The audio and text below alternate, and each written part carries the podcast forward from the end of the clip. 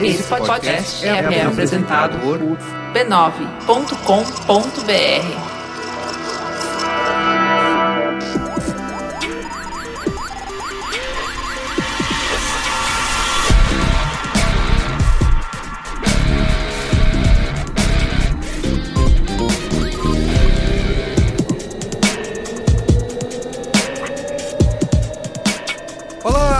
Carlos Merigo, esse é o Braincast número 229. Estamos aqui hoje com uma mesa cheia, hein? Né, Cristiano Dias? Boa noite, internet, boa noite, Brasil. Eu, eu vou ficar calado, tem tanta gente aqui que não vai sobrar tempo. Quero saber suas perguntas maravilhosas, Ah, Cristiano Dias. Olha aí. Estou aqui também com o Luiz Assuda. Oi. A hoje, hoje comedido. o pessoal falou que minha, minha abertura do programa passado causou comoção. Entendi. Então eu estou comedido hoje. Temos a volta dele, André Passamani. Boa noite. André, fala mais perto do microfone aí. Boa noite. Comedido também. Você, o último programa foi São Paulo, umbigo do mundo? Não. Foi? Esse é o tema? Eu sou é, das pautas geográficas. É. E é verdade. Brasil, O umbigo do mundo? Passamani que sugeriu, aliás, a pauta de hoje, né? Coincidência? Coincidência? Né? Se soubessem a... Formado em geografia. Isso. Fez sucesso aquele programa, Ah, viu? o no- Somos o nome até do hoje. programa é esse? Brasil, umbigo da América Latina? Isso, pode ser. Eu acho que pode ser. Quem é ouvinte Quem- quem- novo quem é? do Braincast, Não vai saber, mas quem é ouvinte raiz... Raiz, vai Raiz. reconhecer Ele. essa voz Ele. de Jairo Herrera. Olá. Jairo Herrera é um dos fundadores dessa Fundador, nova né? temporada. Cofundador. Co-founder. Dessa, dessa nova temporada do Braincast. Estava lá nos primeiros programas. É, programa- A gente tímido lá, eu falava assim, olá. Não era olá, não, era olá. E aí, gente, vamos aqui. E o Jairo estava, Estava lá. lá, acompanhando Estava essa lá. fase. Está Olá de volta. a todos, agradeço o convite. Prazer estar aqui com vocês. Muito bem. Estamos aí. E Jairo, você indicou aqui o nosso convidado especialíssimo internacional. Presente ele aí, chama ele. Meu querido Rossi, é, conosco aqui direto de Miami, participando hoje aqui com a gente. E prazer ter você aqui também, Rossi. Bem-vindo aí. Fala, Jairo, fala, obrigado, cara. Ó, vamos, vamos esclarecer aí como, como que é meu nome, né? Ah, meu nome é, é- não é Rossi, né? Puta, bicho, a vida inteira chamei o cara de Rossi, cara. Porra. Não, já, já vamos aí entrando na pauta. Meu nome é José, né? Em espanhol. Ah, José, olha aí. Muito mais é, fácil. José, Só que- aqui no Brasil é José. A gente passa Merigo- a É, tarde o Merigo mas é que tava é, é, é, a gente no, no mundo hispano, os Rossês também são chamados. Tiram um acento, mudam o acento de Rossi. Fica uma forma mais carinhosa. E no Brasil fica parecido com o nome feminino, com o Rose. Então, às vezes a pessoa fala, ah, você é o Rossi. Aí eu prefiro José na rádio, tá bom? Não, tamo aí com o José. José é direto de Miami, mas José, da onde, que, onde você nasceu? Zé. Então, é, vou me apresentar, já que tô Claro. entrando pela primeira vez aqui no, no, no programa número 229, que é um número super cabalístico, né? Isso, exato. É, José Alberto Gutierrez, eu sou jornalista, nascido e criado em Cuba, depois recriado no Brasil, um país que me recebeu muito bem, onde eu morei 23 anos. E desde o ano passado tô morando aqui nos Estados Unidos. É Boa. isso aí. Então a gente vai falar aqui justamente isso. Nosso o Passamani esteve no São Paulo, umbigo do mundo. E a gente vai falar agora o Brasil, umbigo da América Latina. Isso. Por que, que nós nos sentimos tão distantes, né, do restante do continente, né? Por que, que nós nos sentimos tão próximos aos Estados Unidos, né? E, e- e pouco interessados. Pouco acho que é melhor, interessados, né? isso. Talvez a melhor Muito bem. definição. E essa é a discussão, a gente vai... Vai ser, né? Hoje vai ser legal. É hoje. Hoje vai ser bacana. Então tá bom. Vamos aí. pros comentários? Vamos.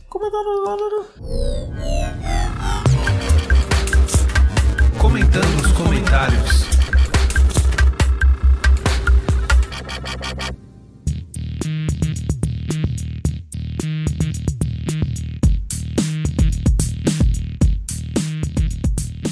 Então, antes dos comentários, temos que agradecer aqui os nossos patronos, né, que colaboram mensalmente Gloriosos patrões. para manter essas indústrias funcionando, Amo-os. né? Vai sair, como que você falou aí, os earnings. Earning, Earnings do B9.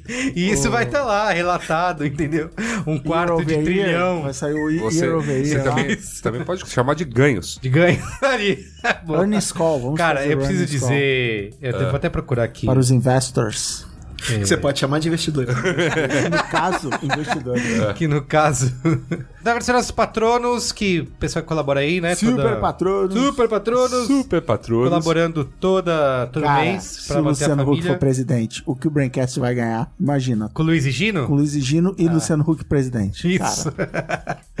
Temos já um imitador profissional, né? Do presidente. Vai ser muito bom. Então é isso. Você entra lá em patreon.com.br ou também no apoia-se, apoia.se barra Brincast. Colabora lá pra fazer parte da nossa a Brincasteria. gente tem que fazer aquelas paradas assim, menos que um café, que a galera adora, adora fazer essa moeda do café, né? É três cafezinhos. Menos que um três- café. Três cafezinhos por mês. Três cafezinhos por mês. Três cafezinhos por mês. Você pode. Pô, você pode, né, pode. cara? Você colabora lá, fica Mais sabe, perto Você tá literalmente comunidade. pagando um cafezinho pra gente. pra gente. Isso. Olha. Três, três a café... água, né? Se não for um cafezinho, pode ser uma Heineken. Aliás, No- vou no dar um spoiler do próximo Braincast da semana que vem, que é água com gás, antes ou depois do cafezinho? Aguarde.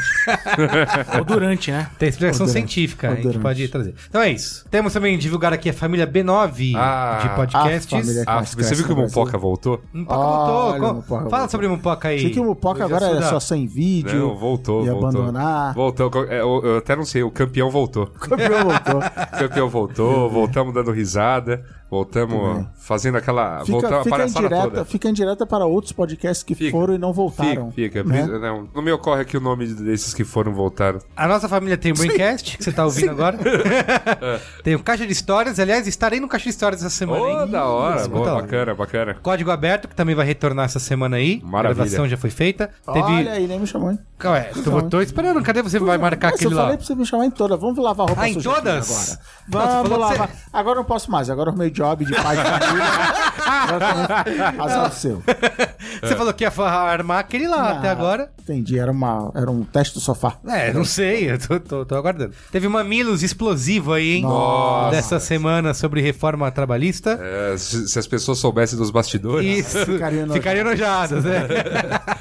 Você já falou da volta do Mupoca, né? A volta no Campeão Mupoca, voltou. volta, o campeão voltou, cara. Naruhodo, né? Naruhodo. Como sempre. Pouco Pixel, Spoilers Talk Show, o Tecnicalidade. E vocês já aí tiraram salve do nosso amigo Alexandre Maron. O Zing, né? Que tá em. Um dia, né? Um dia vai voltar. Um tá dia. em stand-by, tá bom? Isso é hiato criativo. Então você acessa lá b9.com.br barra podcasts, assine. Ah, tem outra coisa pra dizer, vou dizendo qual é a boa, aliás, Ah, é? sobre o aumento, o crescimento da família B9. É mesmo? semana. É. Ô! Família, a família que mais cresce no A Brasil. família, a, fa- a família crescendo. A família bonito. crescendo, tá bom? Vamos Vou ganhar falar- um irmãozinho. Isso, no qual é a boa eu falo. Da hora. Temos também aqui divulgar os nossos bots do Facebook. Aliás, o Zuckerberg, né, paga a nossa mensalidade todo É isso aí. mês. Pra quê? Pra, Pra gente quê? Já que a usar Dilma- os a bots. Dilma cortou o dinheiro. Cortou, o Zuki, o Zukita da galera tá Zukita investindo sumiu. aqui. A gente tem dois bots. Por falta de um, tem dois. É isso. Um é do próprio B9. Você acessa lá m.me barra brainstorm9. Tava vindo pra cá, ele apitou. Pum, Isso, às 19 horas em ponto, o nosso robozinho te avisa de todos os posts que foram feitos naquele dia, pra você se manter atualizado, né? Chegar no dia seguinte na agência, diz aí, Passamani. Sim, senhor. E tá atualizado, né? Saber o que aconteceu, poder usar isso na Saber reunião. o que o mundo, o que passa no mundo. Isso. Exato. Você chega na reunião de vendo? brainstorm e já tem ideias, né, baseado. Então, siga aí, conversa com o nosso robô e acompanhe as atualizações do B9. E o nosso bot exclusivo para os podcasts da família, que é o m.me barra B9 Podcasts. Cada vez que pinga um podcast novo, o robozinho te avisa e você pode ouvir instantaneamente, Prepare-se. tá? Uma a cada, sei lá, três apitadas é Naruhodo. É Naruhodo. Eu queria dizer, falando em dados aqui, meu amigo Cristiano Big Dias, Data? Te dou um a dado. gente pode conversar com o Zuki, a conversão é muito boa, cara, do bot. Como, como assim? Tava vendo hoje de quando você apita. Gerar tráfego? Isso, de apita e de pessoas que vão. Olha, então, olha aí, rapaz. Vem na minha. que é bom, sabem. é bom essa plataforma, né? Olha aí. Esse Anota esse ecossistema. nome aí, Facebook. Isso. Isso ainda vai ser grande no Brasil, hein? vai ser grande. É o ecossistema da família B9, Acho né? que o Merigo tava tentando te vender pra você botar no case pra É, poder vender. é isso. Vamos lá falar com, Bota, falar bota, com bota o nosso loginho lá. o time de mídia. Tá bom? E antes de ir pros comentários, enfim, um momento Faustão. Você tem um momento Eu Faustão? não tenho momento Faustão. Não tem? Eu tenho um, eu conheci hoje, eu fui numa reunião aqui em São Paulo, conheci um amigo ouvinte, o Maximiliano Cunha. Ele, a gente tava nessa reunião, várias buzzwords foram faladas. Olha aí. E aí, uma hora depois. É ele Copa fala- do Mundo, Ele amigo. lembrou da Copa do Mundo, ele é ouvinte assíduo, ouve, citou todos os braincasts, tirou sarro, achou engraçado as buzzwords. E então um abraço pro Maximiliano aí, continue Maximiliano, ouvindo. Grande abraço. Cara é o máximo. Isso. Ah, o Jairo chegou chegando. Continua, continua performando muito aí. Isso. Eu mandei um e-mail muita- outro dia, cara, não vou lembrar pra quem foi. Disruptando, né? Disruptando. Ia escrevendo e ia falando, nossa, gol, gol da Alemanha das buzzwords, gol da Alemanha das buzzwords. E assim, o programa da Hyperbole é o mais popular por enquanto do ano, mas a dimensão que a Copa de Buzzwords tomou. O Buzz, tá O buzz da Copa de Buzzwords. As pessoas não ouviram, mas estão comentando. Tão que é uma comentando, maravilha. então. Olha aí, então vamos ficar aquela dica. Você tem amigo que não conhece o Braincast, não ouve o Braincast, envie a Copa de Buzzwords, é a porta de entrada pras drogas. É isso. Primeiro, começa por aqui. Pá, toma esse Mas aqui. eu fico feliz, além disso, que o Braincast tem esse impacto né, na indústria.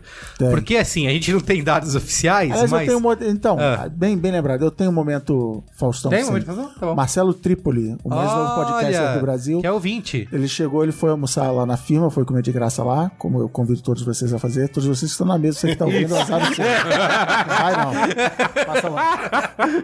Baixou um podcast? É. Não vai confundir, né? E aí ele tava, ele tava com um cara lá, que ele me apresentou, e obviamente eu não lembro o nome, porque eu sou horrível. E ele falou assim: esse, aqui- esse aqui, ó, daquele que eu falei no carro pra você, das buzzwords, a gente tem que ficar olhando. Está, estamos deixando essa marca no mercado. Isso, então, eu acho que deveria ser feita uma pesquisa oficial, sei lá, por algum órgão da indústria, pela FIBS, assim, É, pra medir o uso de buzzwords né, no mercado Tem que- tem que- antes e depois do Não, não, Braincast. vamos- Liga pra Millard Brown. Não, não, que vamos, o vamos, mandar, vamos mandar, cara. Quem quem que a gente tem que pode acionar nas Abrad e a B da vida? Deveria, né? Rodar uma pesquisa Eu acho que tem tido uma né? queda no uso, hein?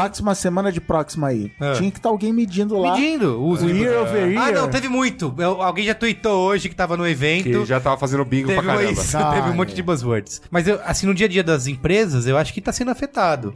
As pessoas já estão É uma tirando sarro do causa. coleguinha. É uma bela causa. Uma bela causa, né? Sim. Então vamos fazer essa campanha aí, Boa. tá bom? Então é isso. Marca então uma vamos... call. Marca uma uma call. Marca uma call com a Vamos esquedular uma, uma call. Esquedular não participou, inclusive, da Copa, hein? Participou, esquedular? Esquedular? Opa! mas ela foi tão ridicularizada que ela foi eliminada Ah, tá logo bom. de cara. É, foi o time fraco, sabe? Foi a zebra. Eu, eu quero... Mas, mas, mas também participa do brinde, do tapa na cara. Eu- assim. eu comentei só, na só vir buscar. Só continuar. Você pode vir buscar o seu tapa na cara aqui, na, aqui nos escritórios do B9. Eu né? comentei na Brancasteria que esse comentando nos comentários nunca vai acabar. Eu comentei Nunca, na Brancasteria Quem chegou nos comentários ainda. podia acabar o Braincast ser programa toda semana Copa do Mundo de Buzzwords. Eu acho também. Fechou. Esse aí é o nosso. Mas aqui é que nem a FIFA, né? Só de 4 em 4 Tá anos certo, pra tá dar certo a aquela. No próximo a gente vai criar o nosso EA, vai ter transmissão ao Porra, vivo, tem tudo. A gente vai fazer uma, uma, uma escolha da sede. tem já lugares aí querendo se candidatar Pô, tá a ser sede da Copa de Buzzwords. Então, sim. esse é o nosso negócio. Isso que vai nos deixar milionário. tá? Esses 15 anos fazendo podcast aí não vai levar nada. Ó, Ó. comentário do patrono, o nosso último programa foi. Love não lembro o número. Fanboys Fanboys, é, como que é? Por que, que somos fiéis às é, marcas, né? McLovin. Isso. então, o primeiro comentário aqui do patrono é o Vinícius Caldas, 21 anos, de Atibaia, São Paulo, estudante de publicidade e cozinheiro nas horas vagas. Sinceramente, eu tenho que admitir algumas fanboyzices, principalmente nesse meio nerd que cada vez consome mais tempo e energia do meu corpo. Eu critico muitas vezes os torcedores de futebol por algumas ações, mas quando falam de DC versus Marvel, acabo perdendo as estribeiras. Já cheguei até a brigar de verdade com amigos por causa de uma causa besta. Esse programa serviu para olhar no espelho e ver realmente o tempo que perco nessas discussões vazias de sentido, sendo que o capitalismo ganha de todos os lados. Olha só, nossos ouvintes. Sempre, né, aquele orgulho. Nesse, neste exato momento, Karl Marx aplaude. Seu túmulo. Fiquei com inveja do senhor Yasuda e gostaria de saber qual foi o templo no Tibete que ele treinou para alcançar tal estado espiritual e se livrar dessas Vocês amarras. querem que eu conte o segredo? Se- um dia eu conto, cara. Se for onde filmaram um Doutor Estranho, estou comprando a passagem amanhã. Abraços e obrigado novamente pelo ótimo conteúdo. O B9 está complementando muito minha graduação em publicidade. E aí, vai revelar o segredo? Vocês querem que eu conte o segredo sobre isso? Eu conto. No próximo bloco. No próximo bloco. Para, para, para, para, para. Para, para. O que tem na caixa? o que tem no envelope que estava na caixa. É uma chave. Porta lá. Mas... Então, mas você vai guardar esse segredo. Não, eu posso falar, vocês querem que eu fale sobre Queremos, lógico. Eu falo sobre isso. Tá bom. No antigo e falecido hoje em dia programa número 24, Saí de Agência Agora, Ah, ele faleceu. É verdade, ele faleceu. Esse Braincast, coitado. é o Braincast 24. A gente Saí usou de, alguma música que não podia. saí de agência agora, usamos alguma música que não podia, uma edição antiga e tal, e que não contou, inclusive, com a participação de Carlos Merigo. Não. Foi uma edição vespertina, Bootleg. gravada. Foi uma. Foi um, mas foi muito legal de gravar porque eu era. Eu, eu tinha falado naquele programa. Eu tinha acabado de sair de agência, então eu era o cara que tava sentando lá pra ouvir três caras que tinham feito a mesma coisa e eu queria saber se havia vida após a agência. Era esse, essa é- é- era o meu posicionamento. E a dica de todos eles em relação a, a isso é que eles falaram, ó, você vai perceber, fora se você não voltar pra questão de mercado e tal, que certas amarras você vai se ver mais livre delas, assim, você não vai precisar consumir certas coisas porque você não vai ter ninguém pra ficar mostrando, avaliando e exibindo, tá ligado? Então, assim, aí você simplesmente, tipo, esse tipo de consumo vai te fazer a, a ter consumos mais racionais. E, de fato, primeiro por entrar menos dinheiro, que é, obviamente, né, você tendo que se virar pra, pra correr atrás do seu, Tem que aproveitar as ofertas do dia, né? tem que aproveitar as ofertas do dia. E segundo, e segundo, e segundo que de fato, assim, de você não ter, só de você não ter mais o dia a dia com, com mais pessoas vivendo uma certa aparência, eu não tô culpando aqui só publicitários, né? Eu acho que isso acontece no mundo em geral. Só de você não ter que ir em certos almocinhos, de você não ter que ter o carro novinho, de você não ter que, sabe, dane-se tudo isso, Já muda. já muda muito. Simplifica o processo. Simplifica muito o processo. Aí, obviamente, outras coisas é porque aí é, né, aquela. Né, a, barba, a barba não mente, né? Aquela- Tem, tem, tem umas posições ideológicas óbvias sobre isso e tal, mas assim, é, é, mas não é porque. Não, não, eu não sou ninguém ultra revoltado, não, e, e continuo adorando dinheiro, mas assim, gosto, por exemplo, de aplicar em viagem. Quando eu viajo, eu não fico muito afoito nas compras, prefiro, por exemplo, quem, quem acompanhou o Instagram na última viagem, prefiro comer. Sim. Entendeu? É isso, a Bastante. gente vai, a gente vai curtindo todo. Eu acho que assim, se você tá se divertindo, é válido. Viva a vida que você quiser viver. Mas se você está encarando a sua vida com um certo problema, aí repense. Tipo, putz, tô feliz fazendo isso? Não tô. Então aí é legal repensar e tudo mais. Bonito, mas, hein? Como, mas, como amigo ouvinte. É o novo quadro aqui, né? Minutos de sabedoria. é, com- mas, mas assim, se com vo- Luiz Mas, cara, se a pessoa é feliz pô, comprando Apple, tudo Apple, se a pessoa é feliz comprando tudo Google, se a pessoa é feliz sendo de si batendo que gosta de Marvel e vice-versa. Cara, assim, se te faz feliz, meu, seja feliz. Então lê o próximo comentário aí, aproveita que você tá falando. Beleza. Aproveita que você tá feliz. Isso. Olá, B9ers. Né, porque tem o ERS no final de B9, então é B9ers. B-Niners. Sou Juan Perazzo, 25, jornalista da cidade de São Paulo. Escuto o podcast desde 2014. Como ouvir o Braincast e não mandar e-mail é igual ser um meia clássico e não desfilar uma Adidas nos gramados da vida, resolvi escrever. Olha aí, menino Luiz e Gino fazendo escola no futebol. em determinado momento do programa, o Higino citou o impacto que o jogador de recreio causava ao usar uma chuteira Nike ou Adidas. O Guga citou, ao fim do episódio, que é fanboy da Converse. Em relação ao consumo de moda, o fanboyzismo fica muito mais restrito ao campo do estilo do que os demais produtos. Não é muito comum ver pessoas defendendo marca de roupa usando critérios técnicos, como acontece com eletrônicos, sabão em pó e até papel higiênico. Você vai se surpreender que eu escolho camisetas pretas de acordo se elas encolhem ou não na máquina de lavar. É, sim. Jairo Herrera está aqui que não, não me deixa mentir. Sim, senhor. Olha lá, tá vendo? Aqui estamos.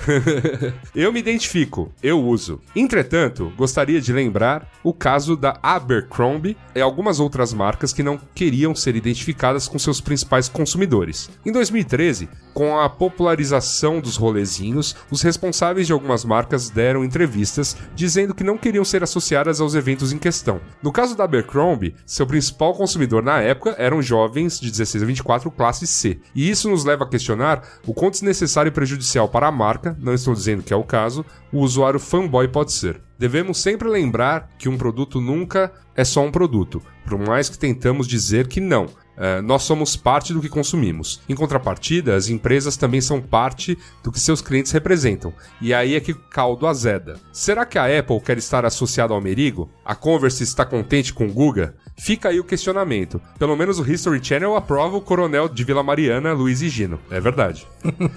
no momento, não sou patrono por motivos de ser fanboy da Cato. Mas logo em breve espero fazer parte do grupinho. Forte abraço. PS, sempre quis ser do time Nike, mas eu era time Topper. É isso que eu falei pro Gino. E o menino que não podia ter Nike Adidas tinha pênalti, time Topper. Eu tinha que chute, né? Que cara? Eu chute. joguei, eu joguei futebol de salão com o Lecheval porque eu era, eu era baixa renda nesse momento da minha É. vida. O dia que eu comprei um Lecheval por 20 reais, meu pai teve um puto orgulho de mim. Falei, Eu não- Só 20 reais, toma. Não, mas o, o Juan tocou num ponto interessante que a gente conhece marcas até por conhecer os nossos amigos marketeers. Assim, que Marketeers. se envolve com elas. marketeers. Muito bom. É porque se eu chamar de marqueteiro é eu meio preciso ruim. usar isso na minha É. vida. É uma mistura de marqueteiro com engineers, tipo os, Marketeers. os Imagineers da, da, da Disney. não faz isso que você vai pegar. Já pegou isso? Eu nunca vi. Foi a primeira ouviu? vez. Não. Uma nova buzzword. pro- Já pegou Marketeers? A galera tá usando isso? Não, tô só. Cara, e a sua, você criou um monstro, velho. Já era. Tá bom, As pessoas vão botar isso Desculpa, no LinkedIn. desculpa, a culpa vão é- botar É, isso em tudo quanto é lugar. Ninja. Marketeers. Tá bom. É, é o seguinte: o pessoal, o pessoal dos marketings da- da- Tá. das Não, empresas. estarão- marketeers, agora fala, É isso agora aí. assume. Eles relatam, por exemplo, no caso que ele falou: ah, será que a marca tá feliz em ter o Merigo como fã? Ou a Converse tá feliz em ter o, o Google como fã? A gente sabe, por exemplo, de marcas que a gente consome que não ficariam nada felizes em, sei lá, veicular uma propaganda conosco. Uhum. Por, tipo, questões de aparência física e tudo Ah, mais. por isso fazemos podcast, não vídeo. Quer dizer, eu não posso nem mais falar isso, né? Eu não posso nem mais falar isso, né? é, eu tô lascado, né? Fale por você, Cristiano. Mas você faz, você faz videocast comendo. É, agora, agora- então, eu vou Olha pegar-. Melhor agora, dos... agora, então, só que agora, pra eu poder, dependendo da marca, por exemplo, de cerveja ser anunciada lá, eu teria que perder uns 70 quilos. Ah, Entendeu? entendi. Pra ela estar ali. Entendi. Entendeu? Pra- Porque ser associ- associada com um cara mais atlético. Atlético. Apesar, apesar dele estar comendo um podrão, entendi. o cara tá saradão, entendeu? Lógico. É isso. É, então a gente sabe que tem isso sim. Então é mais um ponto pra corroborar com essa história de. Gente. No fim das contas, né? É só compra, sei lá, é só. Tudo bem, eu, eu acho. Eu, a- a, gente falou muito sobre a questão da identidade. A pessoa se identifica com o que ela consome. Faz parte do caráter que ela está construindo, que ela, da imagem que ela quer passar, exibir um determinado produto. A gente já fal- a gente falou bastante sobre isso, né? Não é, não é novidade, mas, né? Você sempre pode se libertar, caro. Tô vendo aqui a camiseta do, do Jairo e tenho que falar, mesmo não sendo grande fã, jovem Padawan. Tá bom. Temos aqui um último comentário. Você quer ler, Cristiano Dias, já que você não. Tem que ir. Tem que ir, já que você não leu até agora nada? Olá, Braincaster. Sou o Daniel Chagas, professor universitário, 38 anos, Fortaleza, Ceará Grande, Fortaleza. Fortaleza tem chamado a gente pra ir lá fazer, né, eventos. e- Temos, Fortaleza é um grande polo tá brinquesteiro. Tem muito tempo que a gente não vai lá. É, eu tô afim de voltar. Tô afim de voltar, porque a última vez lá, Foi como bem épico. sabemos, foi épico. Foi época. Aliás, você falou em cidades, em viagens, em turnê internacional. Estaremos aí nas próximas. Na última semana, né? Do, de, De maio. maio, em, em Campinas, lá na Unicamp, fazendo um Braincast ao vivo. Eu tô muito, eu tô muito A gente vai dar contente. detalhes. Tô muito contente porque eu não conheço a Unicamp. Então, vai Olha, conhecer. nem eu. Muito o legal, evento chama cara. Unimídia, você pode feliz. pesquisar pra você ver a agenda. A gente, mas a gente fala mais depois nos próximos Braincasts, estaremos Boa. lá. Tá nas bom? redes sociais. Isso. Muito bacana. Gostaria de acrescentar ao assunto do podcast minha história de fanboy da Palm. E com isso provar que fanboys são, na minha opinião, prejudiciais às empresas. Olha aí. Me apaixonei pela computação móvel assim que vi a matéria sobre o Palm Pilot na revista Informática Exame. Em 1999 já era um feliz proprietário de um Palm 3E com processador de 16 MHz e 2 MB de armazenamento, sem armazenamento. Entre 99 e 2004, tive inúmeros aparelhos, 3C, M100, M130, Zaire, nunca tive um Handspring Visor, criado por dissidentes da Palm e que muitos dizem ser melhor. Como fanboy, o que eu tinha era o ecossistema completo de expansões, como modem 14400, bússola teclado dobrável, etc. Só, caralho. Pera, não, pera, Eu pensa- tenho, muito, eu tenho pensa- um profundo respeito por você. Não, mas pensa pra época, pô, isso era... Eu, eu ti- eu tive um Palm. Pilot e achava demais aquilo ali, mas era muito caro, velho. E, pô, Como completa. fanboy, participava ativamente das listas de e-mails sobre o assunto, local onde surgiram personalidades famosas como a Bia Kunze, a garota sem fio.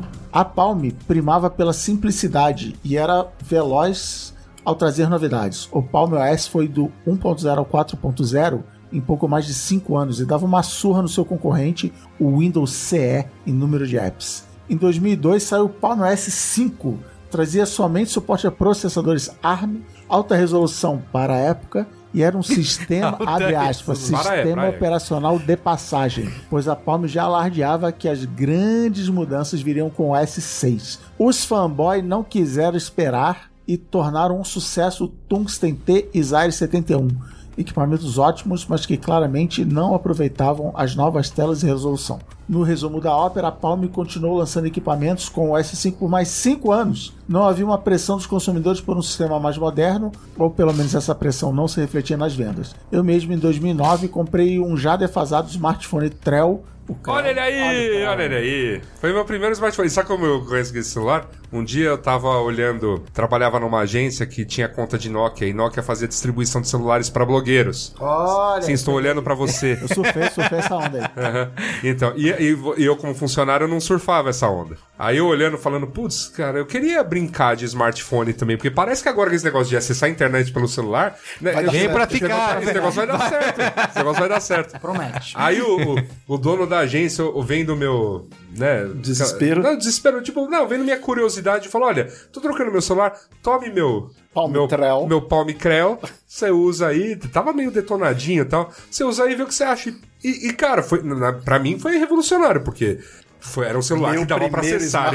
É, foi- era um celular que dava pra acessar a internet, com Era o app. tecladinho, com, com apps e tudo mais. Era bem legal. A bem Palm legal. precisou de muitos anos de erros e atrasos para desfazer o encanto sobre mim. Ao final, o tal novo sistema 6 foi lançado como WebOS, alardeado como iPhone Killer. Era tão ruim que morreu como um sistema para Smart TVs após ser vendido e revendido como material reciclável. Um triste fim para uma massa gigante de ex-fanboys. Ah, tenho que dizer que eu tava nessa. Assim, eu tive uma boa. Uma experiência tão boa com, com os primeiros Palms que eu falei, putz, eu tava acompanhando as notícias do WebOS e quando eles lançaram o primeiro smartphone que ia ter o, esse WebOS, ele teve o mesmo problema que tá passando agora no Nintendo Switch. Você não achava ele em lugar nenhum. É, tipo, ele teve. na- o- um dos, não sei. Eu cheguei a usar depois uma tablet da HP que tava equipada com o WebOS, mas que claramente não era o- esse produto original, esse primeiro Palm que a Palm tava lançando, que já foi depois da venda. E, assim, eu achei ok.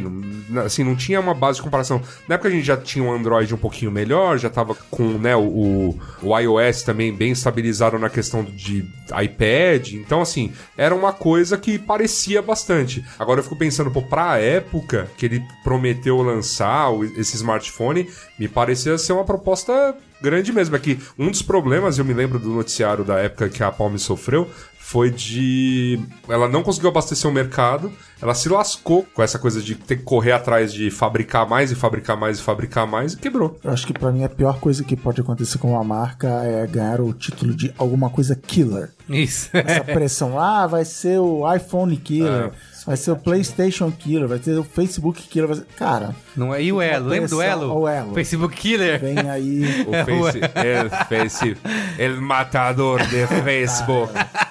Jamais, né? Ele falou desse negócio dos fãs serem prejudiciais às, às empresas. Eu vi a notícia hoje de que a Apple já virou a maior vendedora de relógios, né? De passou a... smartwatch. Isso, de, a de A smartwatch? de smartwatch, não de relógios. Passou a Fitbit. Não, eu vi que passou a Rolex, que vende mais que mais relógios. Mas a maior vendedora de relógio do mundo é a Rolex. Ué, Faz Não é- tempo, né? Não é Cássio? Não é É, Cássio? É, não, é eu vi, Cássio. eu vi a Não é notícia. a eu. Unbranded? Não é a- Unbranded. Xing Ling, Pode né? ser. É sem contar o Xing Ling, né? Só contar as marcas, talvez. E foi uma coisa que eu lembro que quando lançou, eles lançaram, anunciaram o Apple Watch, a galera criticou, né? Falou. A previsão era de que era uma tragédia, de que era um. E no fim Tá vendo? Tá vendendo. Eis uma, eis uma coisa aqui pra, pra você, sua primeira lição Padawan pra se livrar do mundo do consumo. Pense bem no, no caso de um relógio Rolex. Pra que serve um relógio Rolex? Pra pegar a mulher. Não?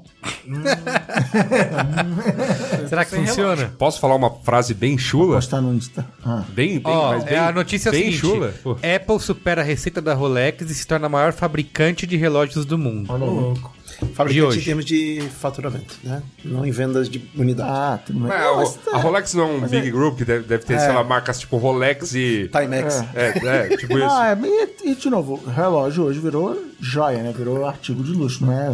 Realmente você não vende mais como se vendia antes. Preciso de um relógio, né? Não tem mais. Ó, eu vou, eu vou falar pra que eu comprei um relógio de pulso outro dia. Para.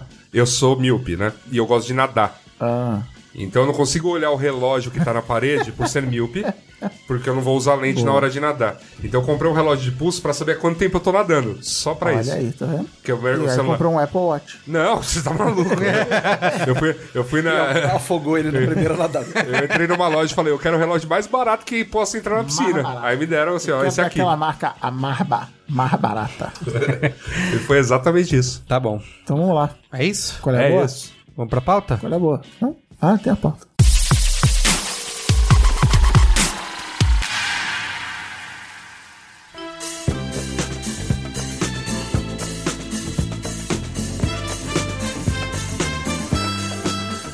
É, eu peguei aqui pra gente começar o- essa discussão. Tem uma, uma pesquisa que saiu, foi publicada na BBC, é, mas ela é uma pesquisa da The Americas in the World, Public Opinion and Foreign Policy. Cara, você sabe falar você Já, fome. Word, do, coordenada pelo Centro de Investigação em Docência em Economia, o CID, do México. Eles fizeram uma pesquisa em parceria com várias universidades do Brasil e descobriram que apenas... Brasil e de outros países da América Latina. É, tá- exato, isso aí, do Brasil.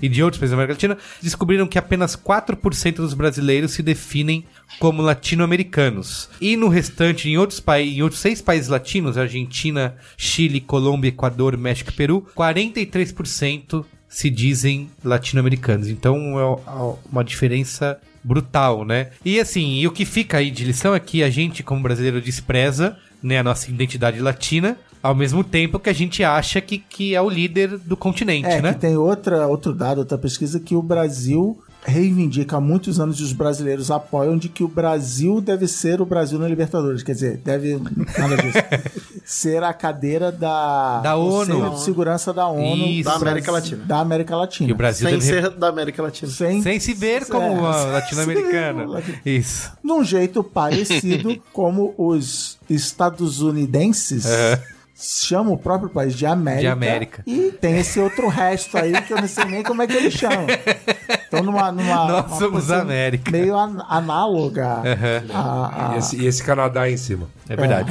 Mas enfim, por que a gente pode dizer. Consegue explicar por que, que isso acontece? Eu tenho um- um- uma sensação mais do que um palpite. Que é assim, eu trabalhei numa empresa, é, eu mudei para São Paulo para trabalhar numa empresa chamada Star Media, Aham. que se dizia comunidade número um da América Latina. Eu tenho a sensação que a gente aqui tem uma certa vergüenza, para usar o meu portunhol castiço, uma certa vergüenza da, Vergüencinha. Exato, da- daquilo que nos une com a América Latina, porque aquilo que nos une com a América Latina não é muito disso, é são defeitos comuns. Tem obviamente a barreira da, então, né, tem a barreira da língua, É, em primeiro lugar é a barreira da língua. que eu acho que ela é histórica, tem Sim. o Tratado de Tordesilhas, Ah, que é, é, pô, é de 1500. e- A gente tá isolado no continente. Exato. E a, gente fez- e a gente basicamente ocupou o litoral, né? Tipo, o- a nossa. Eu sou do Espírito Santo, que é uma capitania hereditária que virou Estado e que isso era barreira pro ouro. Então, quer dizer, a gente tava todo. A gente começou por um lado do continente E e eles pelo dos, outro. dos outros países começaram pelo outro lado do Exato. continente. E, nó- Mais ou e- menos. e nós É. brigamos lá na Uma- fronteira com os argentinos e os uruguaios eram do lado de cá, foram pro lado de lá. Então, assim, tem uh, historicamente, né, a guerra lá do Acre, tem, tem umas, umas guerras de fronteira, mas se você pensar bem, eu acho que isso aí tudo termina lá no século XVII, XVIII. E aí, século XX, vamos pensar. Eu acho que aí tem a questão da barreira da língua, que é uma barreira, somos um país monoglota, estamos né, tentando falar um português, É mandando uns inglês por cima aí, top. E, e- e está, e aí, assim, a gente meio que ignorou. E eu acho que tem um pouco dessa vergonhinha, essa coisa de falar assim, ah, não, mas a América, eu quero ser igual aos Estados Unidos. É, São Paulo tem essa coisa, a gente falou, né, de Sim. ser a Nova York. É, é A verdade. gente acaba... E aí eu vi outro dia um cara que fala de futebol falou uma coisa que eu achei muito massa, que é o, o Brasil às vezes não se vê como parte do mundo. O Como Brasil a, é como a salvador Rússia, do mundo. como a Rússia, como a China, a gente é meio tipo, é aqui, o mercado interno, a produção é pro mercado interno, a gente vai fazer Ah, um então o é aplicativo do pro mundo. mercado interno, a gente vai dominar o Brasil. Só Sim. despejando estereótipos aqui. Cara, mas Recife, nessa a linha Veneza aí, brasileira. É, ok, tá aqui justamente pra lutar contra tudo isso. Fala aí, José. Ouvir que exemplos. pra causar. Não, nessa linha aí, é, é, é interessante é, é, analisar isso, porque é, eu acho que também países muito grandes têm essa tendência, né? Eu, por exemplo, Cuba, que é um país tão pequeno, e tem uma. Falando de música agora, tem uma produção musical enorme. E o Brasil também, é, é- é um manancial de música, né? Aliás, são dois dos países que mais música já. ritmos musicais já aportaram para a humanidade. Agora, por que que no Brasil, por exemplo, não entra outra música? Tô falando de música popular, basicamente. Não entra outra música que não é a música em inglês, americana. Resto é só música brasileira. Não entra, cara. É um mercado que também. Então, eu não sei se o mercado, esse mercado especificamente se protege ou é, ou é exatamente isso. O, o brasileiro é autossuficiente em muita coisa. É um país muito grande. Então não, É, não absorve O tamanho territorial do Brasil continental, eu acho que tem um fator, porque aí o Brasil consegue ter subculturas. A música nordestina, a música sertaneja, a música isso, a música aquilo, música de carnaval, música de São João. Então a gente consegue ter esses subgêneros. Para falar especificamente de música, mas culinária é a mesma coisa. Então, seria um dos motivos, né? Mas, ah, cara, no México também tem. O México é grande o suficiente para ter também. É, a comida do- da cidade do México, do litoral, do norte, do sul. Uhum. A Argentina tem um pouquinho disso também. Então, também não, não sei como é. Mas é, o, o Jairo, você é origem colombiana. É. Então, eu vendo que vocês, ouvindo o que vocês estão falando, eu tenho algumas considerações aí. Por exemplo, a gente tem essa questão de ter uma cordilheira que barra a gente de muitas coisas. E- Impor- Importante colocar isso como barreira até o século XX, porque é com o século XX que, com o meio do século XX pra frente, que a aviação comercial realmente se torna algo mais popular. Sim. Tem essa questão aí dessa cordilheira que é um entrave muito grande pra gente se comunicar e não só isso também tem toda essa parte de Amazônia, de fauna que também até pra nós mesmos aqui no Brasil a gente não consegue acessar lá como deveria. E acho que também tem essa questão de dessa mistura que nós temos, ou seja, aqui se a gente for ver a origem de cada um que tá aqui, fora o, o José, todo mundo aqui é brasileiro, mas todo mundo tem algum parentesco com alguém de algum de outro lugar em algum momento aí. Então acho que ao mesmo tempo também isso aí dilui essa identidade de ser o brasileiro, né? Então muitas vezes tem essa coisa do cara ser mais ou pro italiano, ou pro japonês, ou pro. E, e, E aí isso não, e o- e o, dilui ca- e o- cara, o né? cara não É. se. Na verdade, Não que se não é que o brasileiro é, não, não se identifica como americano, né? O, não tem, não tem aquela Américas. mistura indígena, Sim. não tem a mistura. Tem, mas ela não tá normalmente identificada. É, tá assim, escondido, tá se debaixo você da fizer o. DNA de todo mundo aqui, vai puxar.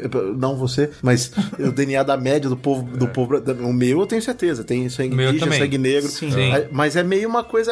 É quase que envergonha, vergonhinha.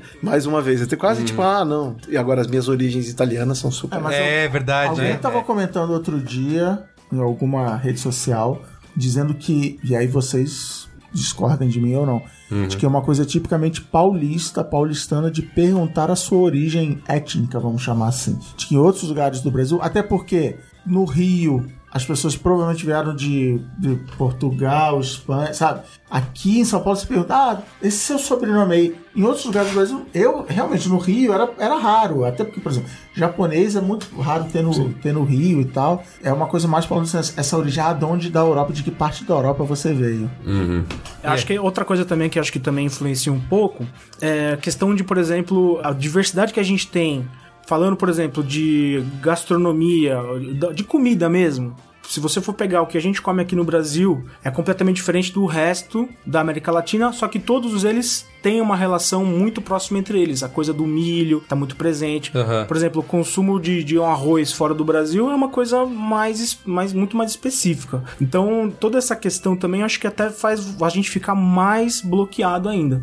Eu até falo pelo meu pai, que é- é era colombiano, viveu aqui 40 anos, e aí fomos pra Colômbia e tal, ele sentia um certo, uma dificuldade em comer, porque Se acostumou com a comida se acostumou brasileira. de uma forma assim, que incorporou de uma forma e ele, e ele perde, não é um banzo, né, mas ele se desconectou de uma forma assim, muito forte. Então, mas falando da comida mesmo, e voltando pra América Latina, agora me diga por que que em São Paulo, por exemplo, que é já se autodenominou capital gastronômica do mundo, não Isso. há comida latino-americana. É. Agora, agora tá começando, começando. agora tá começando a ter, Começando, José. tá começando, Isso. faz é. uns 4, 5 anos abriu dois, abriram dois, três restaurantes peruanos, mas ó, Sim. Isso. Tem- Não, abriu, eu abriu, um colombiano também perto dos peruanos. colombiano pequenininho ali perto Pequenininho. da ali em Pinheiros, né? É, tem mais um Não, cara- tem, não, tem aqui. Na, na República também abriu um.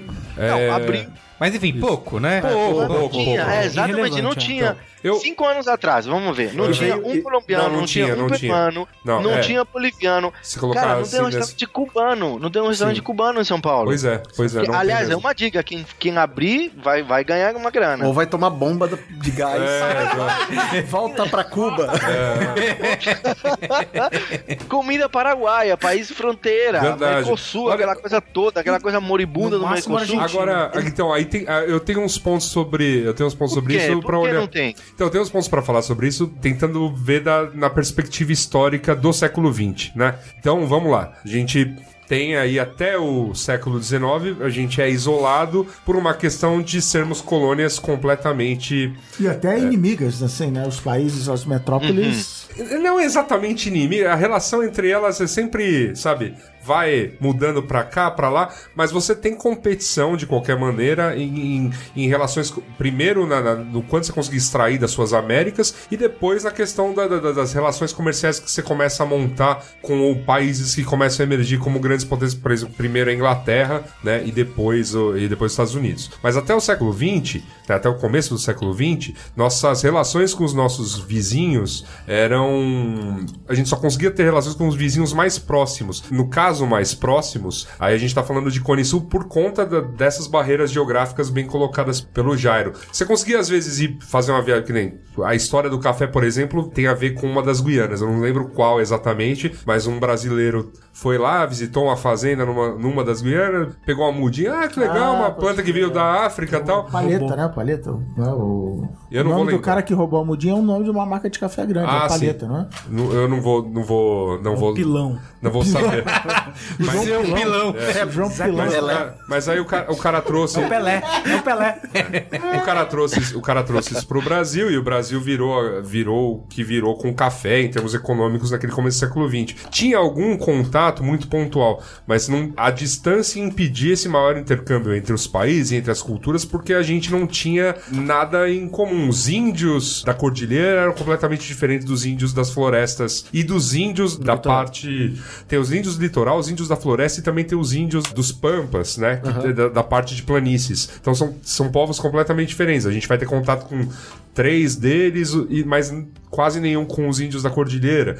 Aí a cultura começa a se desenvolver, você vai misturando as coisas. Então, o Império Inca, riquíssimo em milho e batatas e tudo mais, e o quanto isso continua influenciando a culinária dos países andinos, enquanto para nós foi outra coisa. A gente se deu muito bem, por exemplo, sei lá, com mandioca, né? O número de Vamos saudar a mandioca agora. Você tá É. saudando a mandioca? Tô saudando a mandioca, igual, igual a dona, igual, igual- igual a dona Dilma. E aí, enfim, a gente aproveitou e fez uma produção disso. Quando chega no século XX, que a gente tem começa a ter elementos para começar a integração, porque as guerras já acabaram, ainda que as guerras sejam um período de alguma integração. Vocês sabem, por exemplo, que tem umas receitas de coisas que se fazem, por exemplo, no Mato Grosso do Sul, que é país que tem fronteira com o Paraguai, em parte no Paraná também, aqui no interior de São Paulo, onde pega regiões próximas de fronteiras, algum intercâmbio acontece. Então, você, sei lá, se você for lá no Mato Grosso, se bebe web tereré, que é um negócio dos pampas que vem meio do Paraguai e que é a mesma erva que se bebe no Rio Grande do Sul, por exemplo, né? E aí você tem uma, você consegue ver uma um- uma única coluna cultural que influenciou pontos bem distantes no mapa, né? Mas você realmente tem barreiras geográficas que são um pouco intransponíveis. Então, o nosso maior contato ao século XX vai ser aqui com o Cone Sul mesmo, Paraguai, Uruguai, que chegou a ser Estado brasileiro, Cisplatina, Argentina, e aí, após né, esses, esse primeiro período do século XX, vem um outro período da nossa história latino-americana que nos une, né? Que são as ditaduras. Tinha uns copos do mundo.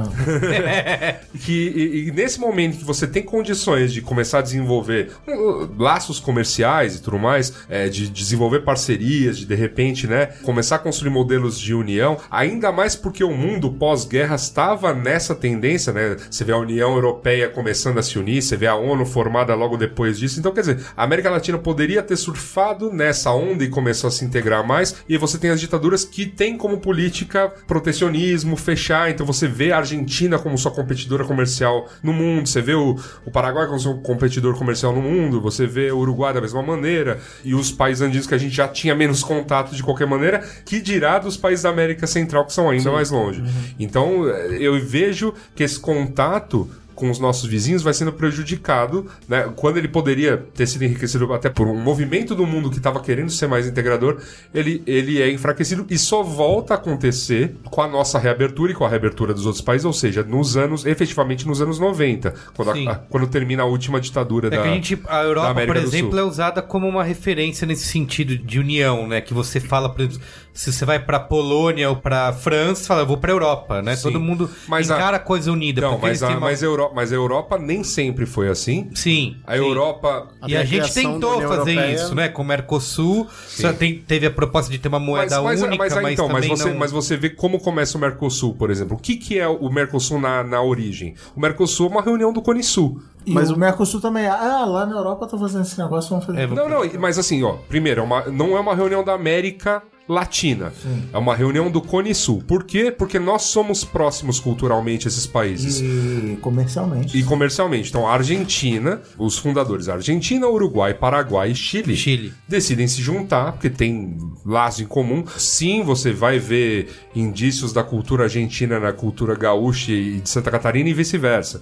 Então, assim, tem, tem intercâmbio cultural. Como eu disse, você vai ver cultura paraguaia no Mato Grosso e você vai ver cultura paraguaia no Rio Grande do Sul também. Então, esses países com os quais a gente tem uma integração porque o relevo ajudava historicamente são os Tem o primeiros. Romero, né? Angel É, Romero, o Romero, grande. tio Gamarra nos anos 90, que era demais. Esses são os países com os quais a gente vai se juntar primeiro, porque existe alguma proximidade cultural, né? Que o relevo não impedia. E, e finalmente, depois de um século da gente se protegendo dos outros, a gente começou a se abrir. Depois você vai ter as questões de desenvolver relações comerciais com os outros países para que outros países entrem nessa brincadeira ou até desenvolvam outros tipos de, de aliança. Mas a América Latina perde um grande tempo não se unindo como um todo, apesar de existir o órgão da.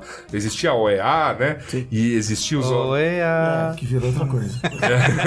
e existir né, órgãos que tentem entender a América como uma coisa só, mas nesse, nesse aspecto de vamos realmente criar alguma coisa junto, vamos criar uma zona de comércio e de circulação de pessoas, mais, você vê que assim, a gente ainda está engatinhando mesmo. E nem teve aqui, né, no nosso quintal, uma guerra do tamanho de uma guerra mundial para que a gente abrisse os olhos e visse que é legal de repente se integrar. Né? Então, assim, Acho que a, a, a- quem ensinou essa integração talvez foram as próprias ditaduras, né? Com a Operação Condor. Pensando Eles foram nisso. os primeiros a se unir. sim, en- entre os governos, mas entre as, mas entre as É, populações não, né? Se uniram, se uniram pra matar uns caras. Então foi, meio, foi meio bad vibe. Não, mas isso é uma coisa interessante, porque assim, da mesma maneira que né, você pega a Operação Condor, em que você tem os generais da América se unindo pra, né, pra disseminar esta ideia na, na, na América Latina, mas depois não é incentivado por esses governos que você conheça, por exemplo, as benesses que a mesma ideologia estava criando na Argentina, ou que a mesma ideologia estava criando no Chile, ou que estava criando na, Mas uma coisa. no, no Peru. Sim, mas uma, uma coisa que às vezes me, me pega, que eu acho que nesses últimos tempos eu tenho viajado pra Colômbia e pra Argentina e me defronto com o meu próprio preconceito e desconhecimento. É, e uma coisa que me pega, que eu acho que tem muito a ver, talvez, com essa coisa de ser um país tão grande e tal, é o nosso noticiário internacional. Que assim, a primeira vez que eu viajei de verdade, adulto, sem ser com mamãe e com papai, pra América Latina foi pro Uruguai. E aí eu tava lá e é, andando num, num lugar, eu entrei, passei num lugar que eu não podia passar, era uma, é uma arena de touros que foi inaugurada em, em Sacramento, colônia de Sacramento, no Uruguai, e é proibido entrar lá. E aí eu vi um cara passando com um filho, um pequeno cachorro, e eu falei, putz, eu, né, se esse cara tá entrando com seu filho pequeno, eu acho que eu posso entrar também. Uhum. Perigo, desabamento. Aí eu entrei lá e tal, o cara tá com uma criança de 4 anos. E aí entrei num, num lugar proibido e Essa tava criança era Albert Einstein. ele mesmo, Albert Einstein. E aí estávamos lá é, dentro desse lugar e, e aí começamos a conversar, porque a gente tava numa praça de touros abandonada, e foi criada em 1910 e fechada em 14. Tá abandonada lá aquele mausoléu. Caramba. E aí, o cara, o cara sabia que o- na época o governador de São Paulo era José Serra, que tinha o PCC, Aham. que o PIB do Uruguai era igual ao PIB de Campinas, e eu sabia que o presidente do Uruguai chamava Tabaré Vasquez e tinha uma grande discussão que eram as papeleiras. Só. E aí ele começou a falar e aí o cara sabia muita coisa. Tudo bem, ele era é, um professor de segundo grau, de história, Uhum. então ele pode ser um cara com conhecimento a acima, acima da média. É. A minha. Mas assim, isso é pré-Mujica e tudo Não, a minha, coisa. a minha, a minha eu- primeira eu- viagem pra América Latina eu tive um choque igual e foi, e foi num desses, tipo, sabe, a- aquela imagem que, pra já quebrar estereótipos, eu tava num hostel no Uruguai também, tava em Montevidéu, e aí tinha um argentino usando uma camisa do Brasil. Sim. Fumando um cigarro e tal. Aí eu falei, até brinquei, né? Ah, deixa eu tirar uma foto pra mandar pros meus amigos, porque jamais vão acreditar que eu encontrei com um argentino no Uruguai usando a camisa do Brasil. E ele falou, cara, como essa parada é besta, né? E aí o cara começou a falar de Brasil e eu assim, espantado. É, espantado com, com o conhecimento que o cara tinha do país. Eu falei, Sim. Nossa, eu, eu, assim, sobre a Argentina, putz, os Kirchner. Hitler. É isso. Sabe? Cara, Evita. Evita, tal. Ah, eu sei o que é o peronismo, tal. Buenos Aires é grande. Maradona, esse Maradona, grande, vai pro futebol. É. Putz, É, mas acho que isso aí. Mas, o- o- é, é, desde então, toda vez que eu viajo, eu assisto o noticiário local e eu sempre me impressiono que em todo país da América Latina tem. Então, você tá na Colômbia, tem um noticiário sobre a Argentina, sobre o Uruguai, sobre o Brasil. Os caras cobrem a América Latina inteira. É normal pra E eles. aqui a gente não tem. Isso me, me chocou muito quando eu cheguei no Brasil, em 94. Tava um negócio esquisito chamado U Rever, a moeda, né? Ah, é. Negócio velho, né, gente? Veio o filme aí pra explicar tudo pro, pros jovens. Me chocou que o jornal, e ainda os jornais eram aqueles jornais grossos, né? Não, não essa desgraça que hoje o jornal Dava, dava um DVD. furibundo. A página internacional, tinha meia página internacional na Folha de São Paulo, no estado. Não tinha noticiário internacional. Isso me chocou demais quando eu cheguei no Brasil. Já mudou um pouco, já mudou um pouco, mas ainda é bem escasso. Mas ainda, ainda é Europa, Estados Unidos. Isso. É, cara, mas. E Oriente É, Médio, é, treta. É, tre... não, assim, Oriente Médio é treta. E a Ásia é, assim, se também tá em sinais de treta, né? Mas é assim, aí, cara, os, os países é, fora o Brasil, eles se conectam de uma forma muito mais dinâmica. Então é, é isso aí é o que vai rolar direto. Se você for pra Buenos Aires, o cara vai te falar da Dilma, vai saber que a Dilma tá namorando, vai saber que aconteceu XYZ, vai perguntar do Dória se bobear, e a gente, por pura falta de, de sintonia, eu- não vai saber. Agora todo mundo tá se falando fora nós, fora o Brasil. E, é- e é uma, e é uma coisa, e- e, assim, acho que até pra gente colocar em discussão o quanto isso nos empobrece, assim. Demais. né? É, é o quanto o Brasil é parte da América Latina, vamos dizer, pra Very Big Corporation of America, aquela companhia gigantesca. Eu adoro referência a Monty Python, sempre que possível estarei colocando-as. Então, The Very Big Corporation of America tem um escritório em Miami que lida com Latin America. Então, Latin America pra ele é de Miami pra baixo. E aí, é, assim, a gente acaba às vezes poderia se des- desenvolver melhor, poderia desenvolver coisas, né? Sim. Mas, mas perde oportunidades mesmo. Então, mas assim, isso seria muito bom se fôssemos todos integrados. Mas, Sim, sim. Mas vocês acham que a gente consegue se integrar sendo a diversidade que temos, o tamanho que temos e toda essa, essa mistura? Eu acho, eu acho uma coisa, eu acho uma coisa fascinante, eu vou falar isso do meu ponto de vista também enquanto minhas origens aqui. Que, por exemplo, a, a colônia japonesa aqui no, no Brasil pode ser mais recente do que, por exemplo, os portugueses não, dá, não- nem contam, mas assim, ela é, mas ela é mais ou menos da mesma É, os data italianos. que os italianos e os alemães. Com certeza. E se você pegar O os eixo do mal tinha esse plano dominar é, tinha isso, exatamente. Então, assim, se você pegar o- um descendente de italiano, por mais que ele carregue, às vezes, e, e tenha a massa da nona e tudo mais, o cara, assim, é São Paulo mesmo, é Brasil e vamos aí. O, japonês ele tentou preservar aquilo, né? E é, os laços, ainda mais que o Japão sendo tão distante e tudo mais, igualmente como os descendentes de alemães e descendentes de italianos sofreu na Segunda Guerra com coisas que são pouco documentadas aqui no Brasil, como restrições à liberdades, campos de concentração e o escambau, né? Sofre- eh, eh, minha família, eh, minha avó, parou de falar italiano em 1917 porque o irmão dela apanhou na rua porque falava outra língua. Nossa. E ele falou assim, "Esse- e aí ela parou de falar italiano. Então, Não é toda a Segunda Guerra, não. Essa xenofobia é, uma Não, xenofobia- prata da casa. É, não, é xenofobia- bom nisso. Xenofobia hoje, era, era o que rolava. pesquisa mostra aí no. Pesquisas apontam. Não, mas é que, é, que, é que com a Segunda Guerra virou. Com a Segunda Guerra virou Sim, plano sim, sim. oficial. Não, é que, não é que era. Assim, não é que existiam xenófobos na rua e, e eram pessoas loucas como a gente tem hoje em dia. Não. Era, virou um plano oficial você restringir liberdades da- das A mesma pessoas. pesquisa, ou mesmo o Google Docs do Merigo, fala que o Brasil é o país que mais quer proibir a entrada de estrangeiros da própria América Latina Isso, é. Tem no, no esse. território. O Tem que, é, o que é muito louco, né? Porque. O Brasil é um país muito fechado, muito Sim. fechado para imigração. E hum, o Brasil não tem um programa de acolhida de imigrantes, não. Sendo um país de imigra- imigrante. Sendo um país Sendo um país imigrante, imigrante, mas hoje imigrante. não tem programas de acolhida. Eu-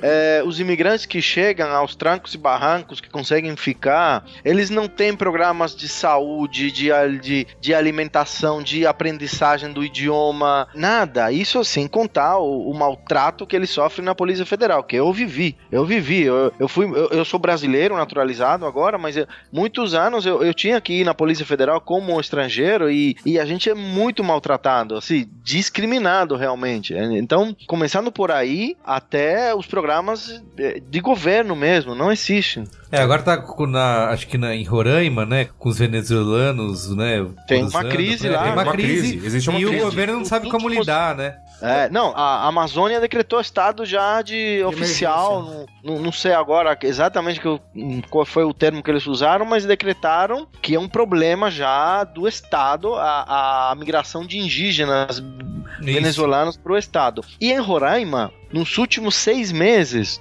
já a, a população venezuelana que emigrou já fez um, um estouro demográfico de 5% no, nesse estado. Esse estado tem 500 mil pessoas. Sim. E tem 30 mil venezuelanos só nos últimos seis meses. Isso já é uma crise total de. Nossa, é, sim.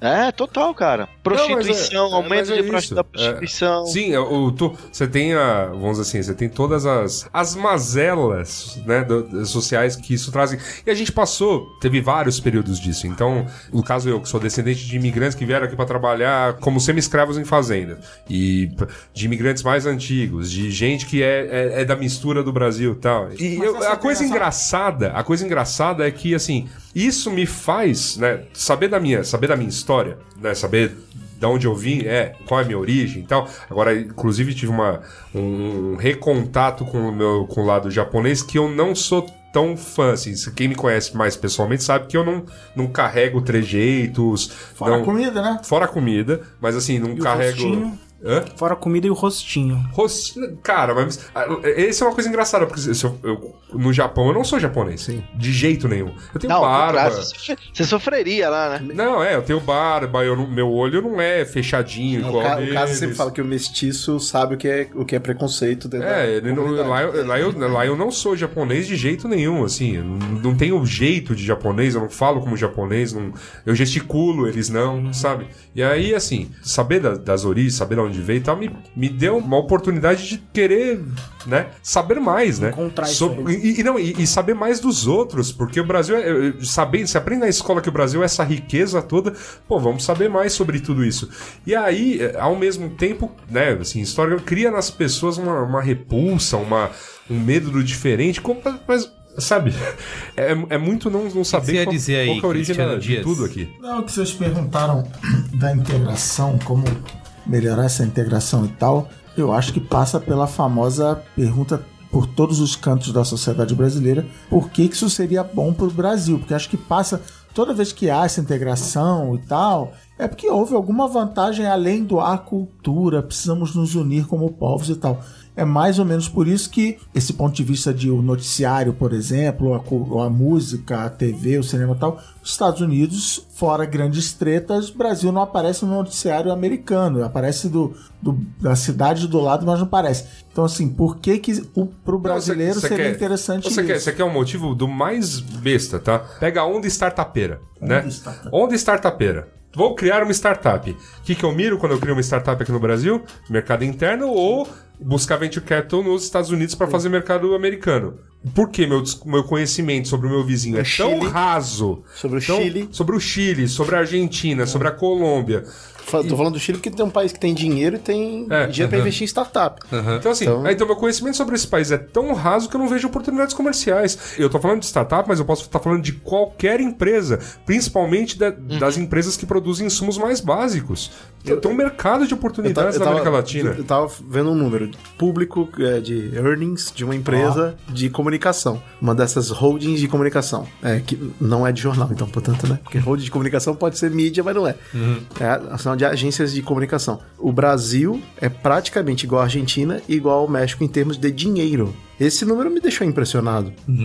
É, por, que, por que, que a Argentina tem esse peso? Talvez, assim como Miami tem uma importância lá, do- que você tava brincando, não, É, o, de estar lá em Miami. É, o Very Big Corporation America. É, Marketeer da... é, os, os Marketeers, é, headquarter da divisão Latam. Outro dia eu vi a expressão sudaca, eh, pra dizer Sudamérica e. Suda... É, Sudamérica. E Caribe. É, Sudamérica e Caribe. Sudaca. É, é, é o termo que usam os espanhóis. Aí. Sudaca, olha só. Então, e aí. Pra quem vem da América do Sul, da E aí- América Latina. Quando eu A gente chama olhei. de rola, Rest of Latin America. A, a voz do politicamente incorreto, Cristiano Dias. Mas esse número me impressionou, entendeu? Você, você pensar que O o, Brasil é igual à Argentina. Em termos de e dinheiro igual- investido. É, de dinheiro circulante, de faturamento de. Porque, é, porque, de revenue. porque é um absurdo, porque a Argentina tem a população do estado de São Paulo, cara. Sim. É, não, esse número E é aí- impressionante. Realmente, esse dado é impressionante. Impressionante. E- É dois terços do mercado que um, um empreendedor super disruptivo, independente, poderia abarcar Sim, sim. com a sua super startup de agência de comunicação. Fala aí, José. Não, é um desafio, porque esse número ah, surpreende, porque é, a, gente, a, a gente, primeiro, o mercado publicitário brasileiro é, é muito grande e, e é expressivo, né? Até para a qualidade da produção, e, enfim, super reconhecido. Agora, o Brasil tem uma coisa, e é um desafio para vocês, que tudo o que é feito e tudo que é lançado e tudo que é construído é o maior da América Latina. É um complexo. de ser o meu desafio isso é o que, que vocês ouviram já O que é o maior da América Latina? Porque tá lançando um condomínio na Lapa, mundo. o maior condomínio residencial e escritórios da América Latina. Ô, ô, Mas, se, né? você for, se você for a Recife, você vai ver que lá tem a maior parada do Brasil em linha reta. Dizem em Recife. Não, da América Latina já deve ser. Ah? Agora, ó, hoje em dia é na América Latina. né? Então, é tudo. tudo pessoal arredonda, maior- né? Sem nem maior saber. Até porque nem poderia ser diferente. Um, o maior aeroporto da América Latina está no Brasil. Uma, sei lá. É o maior país mesmo. maior isso também- população. né? Isso também é motivo de muita tiração de sarro fora daqui, né? Quando você tá na, Todo, lá, todos, você todos tá na Colômbia, por exemplo, ah, não sei o que lá, o maior do mundo. Eles até imitam um sotaque meio paulista. é sério? É, cara. Olha que, olha que Você vai divertido. falar alguma coisa, ah, meu, tem o Morumbi, o maior estádio do mundo. então, realmente é uma coisa, é, um, é um- um costume que a gente tem que deveria ser repensado aí também. Você falou de Morumbi, você acha que uma, das grandes discussões durante a Copa de 2014 aqui no Brasil foi de que foi um momento onde brasileiro finalmente se reconheceu como parte da América do Sul, porque Na Te- festa, no, É, no, durante nos a momentos festa, da isso, festa. Durante um tal. mês, né? Teve a invasão, teve a invasão dos, de torcedores e tudo mais, e teve essa. Foi super essa- divertido. Foi super Foi divertido. super divertido. Ah, Ficou aquela sensação de. Era de Aquarius, né? Da América Latina. Estamos todos aqui dançando, felizes e comemorando isso que Ó, é. Finalmente vamos fechar essas veias abertas. Isso, da América Latina. Da América Latina. Isso. E aí, vocês acham que isso não, não teve uma mudança a partir daí? Ou foi realmente durou só um mês e agora dane-se? Vamos cada um pro seu canto. Eu acho que foi um dane-se, cara. acho que eu, eu acho assim, né? Eu imagino que assim, pra nós isso foi um dane-se, mas acho que para pro resto da, da América Latina, Latinoamérica. eu acho que teve realmente é, é, engro- engrossou esse caldo. Entendi. Mas para você ter uma ideia, por exemplo, na Colômbia uma- eu tava lá uma vez e aí me perguntaram onde os times de futebol treinam lá em São Paulo. Aí você falou, no maior centro de treinamento do mundo. Cara, a hora que eu falei que cada clube tinha um estádio E, não, e, e um centro de treinamento. E o cara regalou o olho. Eu comecei a falar: tem o Canindé, tem o Morumbi, tem o Parque São Jorge, tem o Parque Antártica do Palmeiras. Fui falando meia dúzia aí de, de estádio, meu, parecia que eu tava falando da coisa mais impressionante, como se tivesse um, um estádio pra cada um aqui na mesa Se brincar. chama um Arena agora. Pois é. Arena. Mas impressionante como assim, foi uma coisa muito impactante. Na hora eu senti deles assim, meu, mas como é possível? É a mesma coisa que eu falar que, ah, cada brasileiro tem um prédio pra morar sozinho. Então, é, nessa hora ficou muito Mas é presente São pra Paulo, mim essa, essa distância. É, mas... Tá lá no Rio de Janeiro, o Maracanã e o Pra todo Flamengo mundo, é. É, Não tem casa. É. Eu lembro O de maior ver. do mundo. Não, tem, tem o maior do, o mundo. maior do mundo. O Flamengo é o maior do mundo. Eles falam assim, eu sou flamenguista. E, é dito a maior torcida do mundo. São 40 milhões de É torcedores. lógico. Porque eu lembro assim de ver as transmissões, né? Chilenos, bolivianos, tudo mais, no- até costarriquenhos, né? Ah, é. A assistindo. Costa Rica foi um, foi um fator importante de união latino-americana nessa Exato, Copa. assim, é. e, e tava aquele. Eu lembro do clima do jogo, eu lembro acho que foi México e Holanda, e que tava a torcida no estádio A torcida, foi, a torcida foi fantasiada de Chapolin, Isso, cara. exato. E aí, finalmente, os caras reconheceram, tipo... Ah, tem algo que nos une. Bom, mas isso é impressionante. Quando eu falo que o, o tamanho que o Chapolin tem no Brasil, eu falo, cara, é, você não tem noção da é. fanbase do, do- do- dos caras.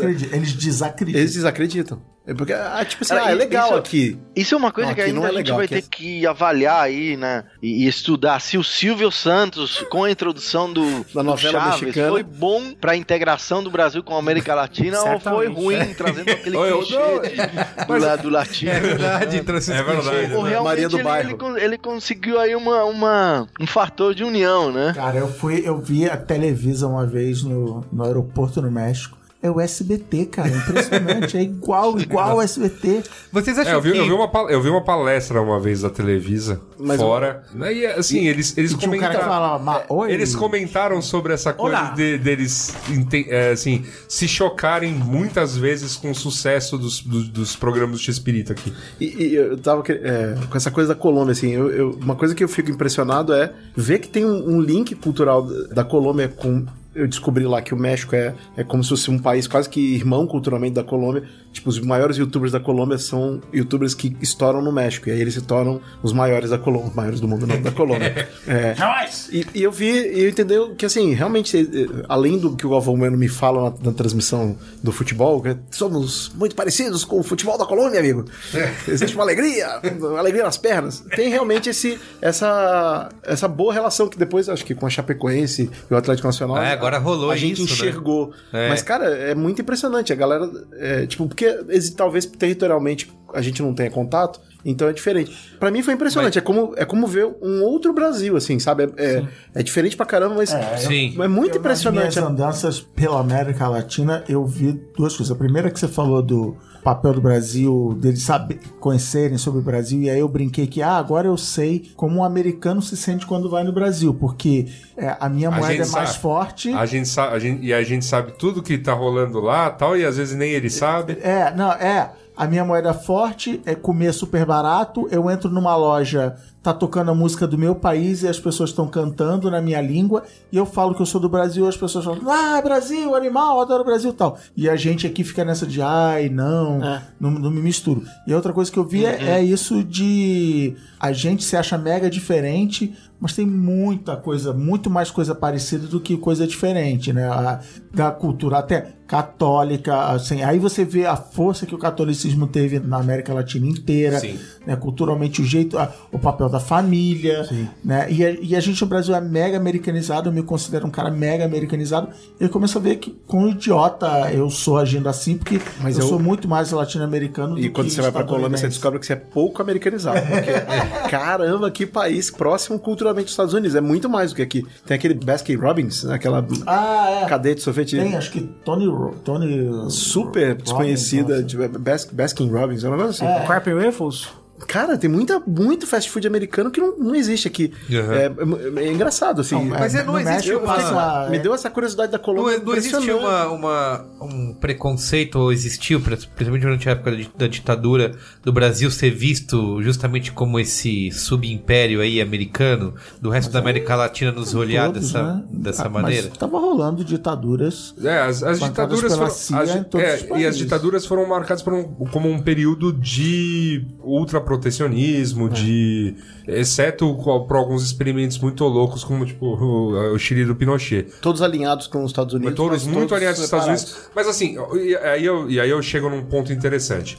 Se você pegar, por exemplo, o nosso, o no- os nossos primeiros anos como país, em que as nossas relações com os nossos vizinhos foram mediadas pela Inglaterra, e aí no século XX elas passam a ser mediadas pelos Estados Unidos, a gente teve muito pouco tempo de relação direta entre os governos. Então, assim, a gente está experimentando esse período agora, em que efetivamente os governos brasileiro, argentino, chileno, colombiano, peruano estão sentando à mesa para conversar.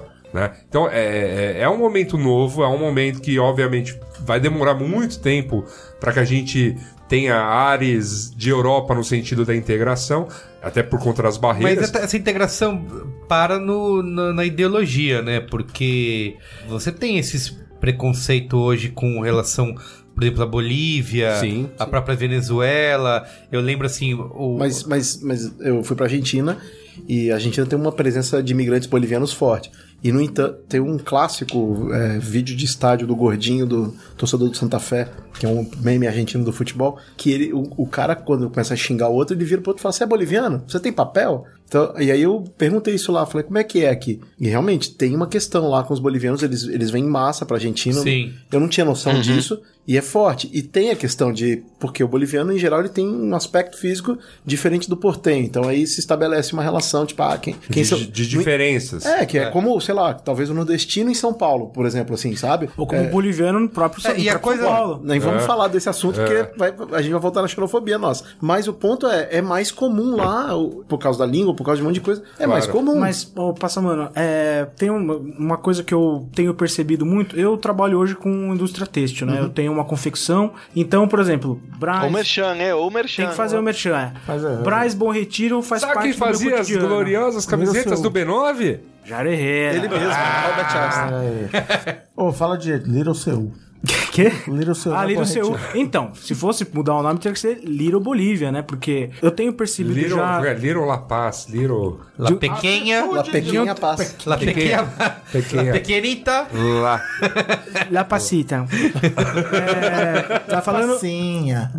Dando uma pincelada sobre essa questão da integração, é muito interessante perceber é, toda essa modificação. Eu frequento o Bom Retiro já há muitos anos e passei muito pela fase bairro judaico e tudo mais, bairro oriental, e hoje a gente vê lá toda essa questão dos bolivianos mas muito presentes. Por exemplo, tem é, redes de. tem lojas que são muito representativas para o mercado inteiro da indústria têxtil, que vende peças de máquina e tudo mais. E as empresas, por exemplo, têm atendentes bolivianos para atender o Ah, mercado o boliviano. mercado. Você vê, por exemplo, Caramba. é muito legal. Inclusive, quando eu vi é, isso acontecendo, eu me senti muito feliz, cara, porque eu vi que essas pessoas estavam sendo Existindo. também consideradas. Por exemplo, hoje em dia não é difícil você encontrar um boliviano com um bom carro. Fazendo compra de equipamento, é, fazendo é, suas visitas no- nos fornecedores. Se você passa no Bom Retiro, por exemplo, em horário de escola, você vê muitas crianças com traços que já falam português fluente, óbvio, com traços é, bolivianos que já estão integrados. Então, por exemplo, ah, vai mudar para Little Seu. Se fosse mudar, teria que ser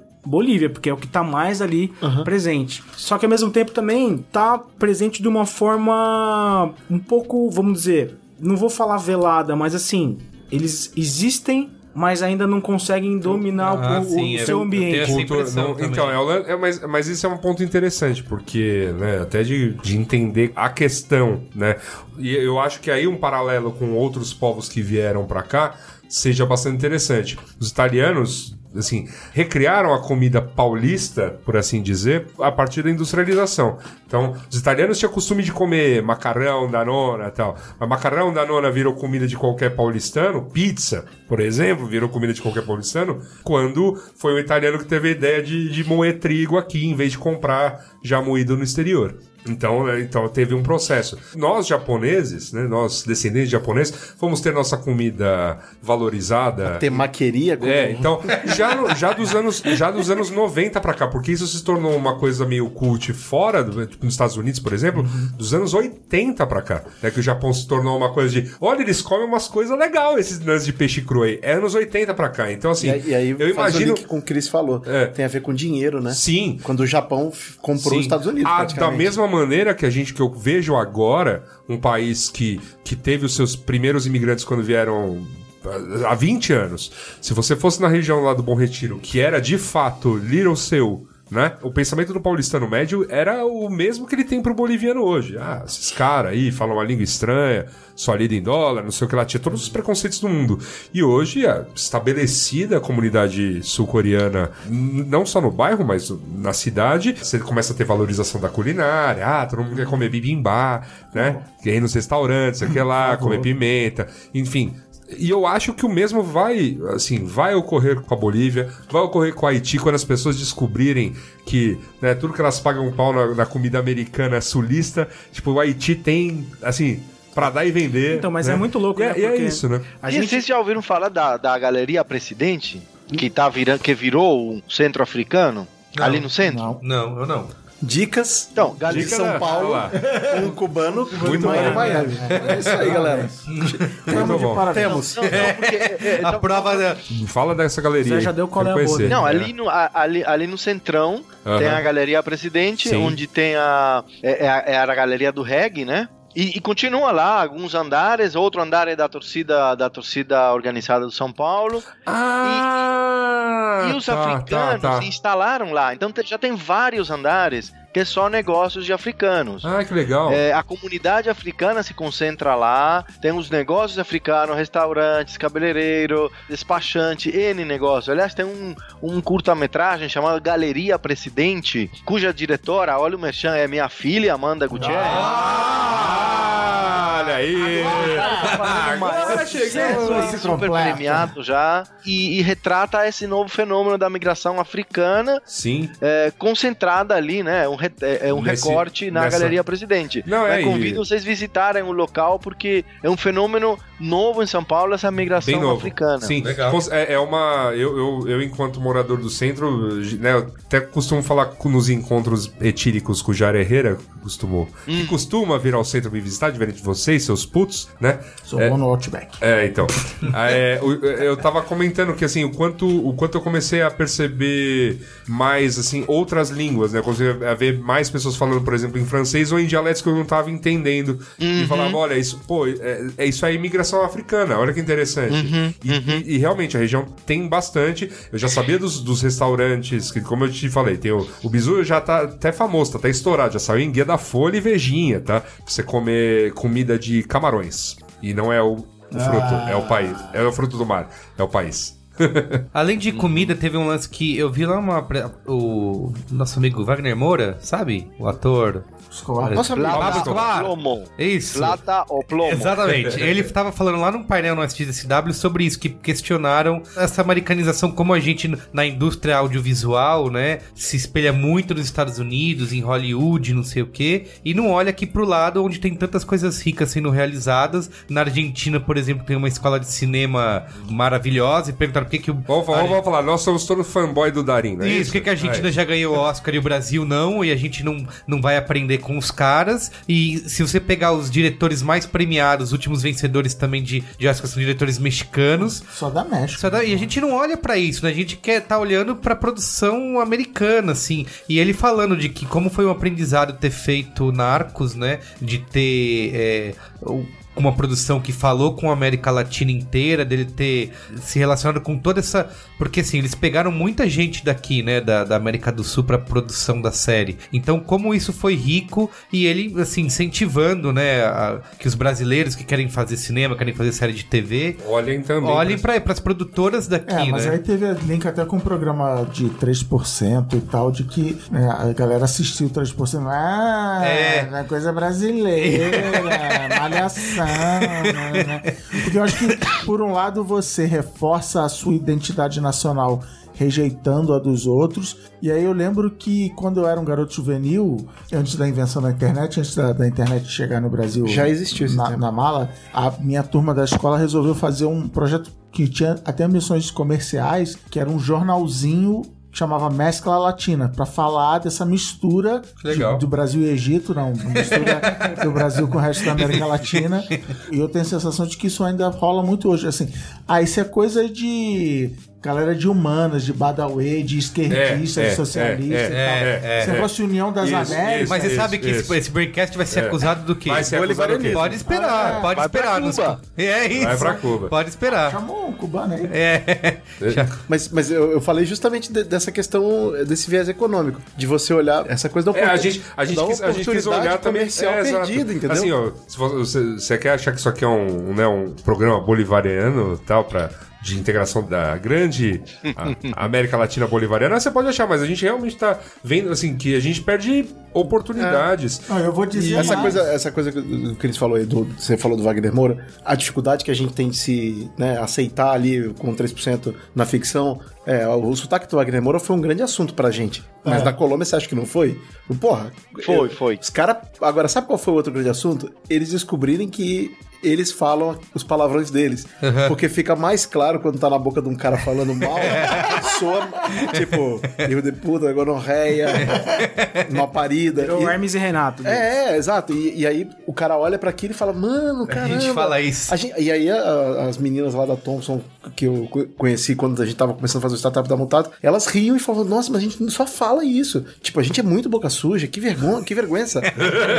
e aí, assim, sabe, também é um pouco de do, Ah. do cara poder se enxergar. vamos lançar aqui, vocês estão falando de buzzwords, o contrário. Vamos adotar mal parido na, Deve- na- no dia a dia brasileiro? Deveríamos. Eu isso só, aí. eu uma só, palavra maravilhosa. Ó, em termos de palavrão, eu sou a favor de adotar os internacionais e de readotar aqueles que falávamos na época da porno chanchada. Não, vocês estavam falando das oportunidades, cara. Eu acho que eu, eu- eu acho que o Brasil se abriu muito para América Latina. Eu senti isso pela época que eu cheguei no país, a partir da criação do Mercosul. O Brasil viu uma oportunidade ali é, real, é, econômica. E, e se abriu para América Latina, introduziu o espanhol, cara. Não sei se vocês lembram, Sim. nas escolas passou a ser é obrigatório o ensino do espanhol. Não, não tinha um- uma escola dessas escolas de cursos de inglês, era só curso de inglês. Sim. CCAA, não sei o que, a agora, outra, agora, a outra. agora espanhol tá realmente De repente, em qualquer toda escola. É. Toda escola hoje tem que ensinar inglês e espanhol. Verdade. Dessas, desses cursos é, livres, né? Chamados livres.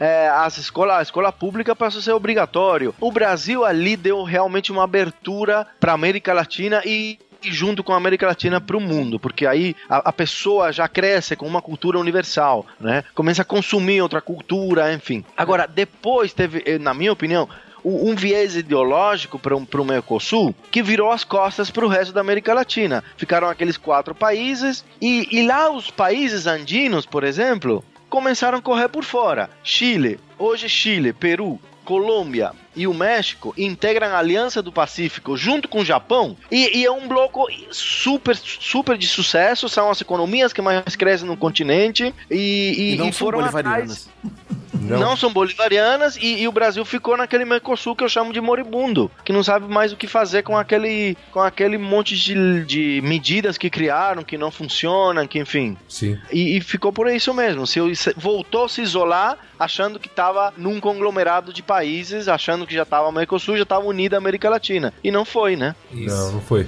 E nem a moeda a gente conseguiu. Nem, é, né? nem conseguimos. Teve o peso real, né? Nem conseguimos, assim, nem conseguimos. Que, Assim, algum, algum tipo de, de, de paridade em relação às economias. É. tal. É, é muito dísparo, então não dá pra unificar Sim. moedas por causa disso. A gente falou no início do, do cadeira lá no Conselho de Segurança da ONU, essa mesma pesquisa trouxe números sobre isso, que é caso abrisse uma vaga, a maioria dos brasileiros, obviamente, indicou o próprio país, né? O maior Ah. país do mundo, Surpresa. 66%. Mas qual é a, a curiosidade? É que ele também foi, o Brasil também foi a primeira opção de outros vários países, de todos, aliás, de todos os outros países, escolheram o Brasil como primeira opção para assumir a cadeira. Exceto. Exceto Argentina e México.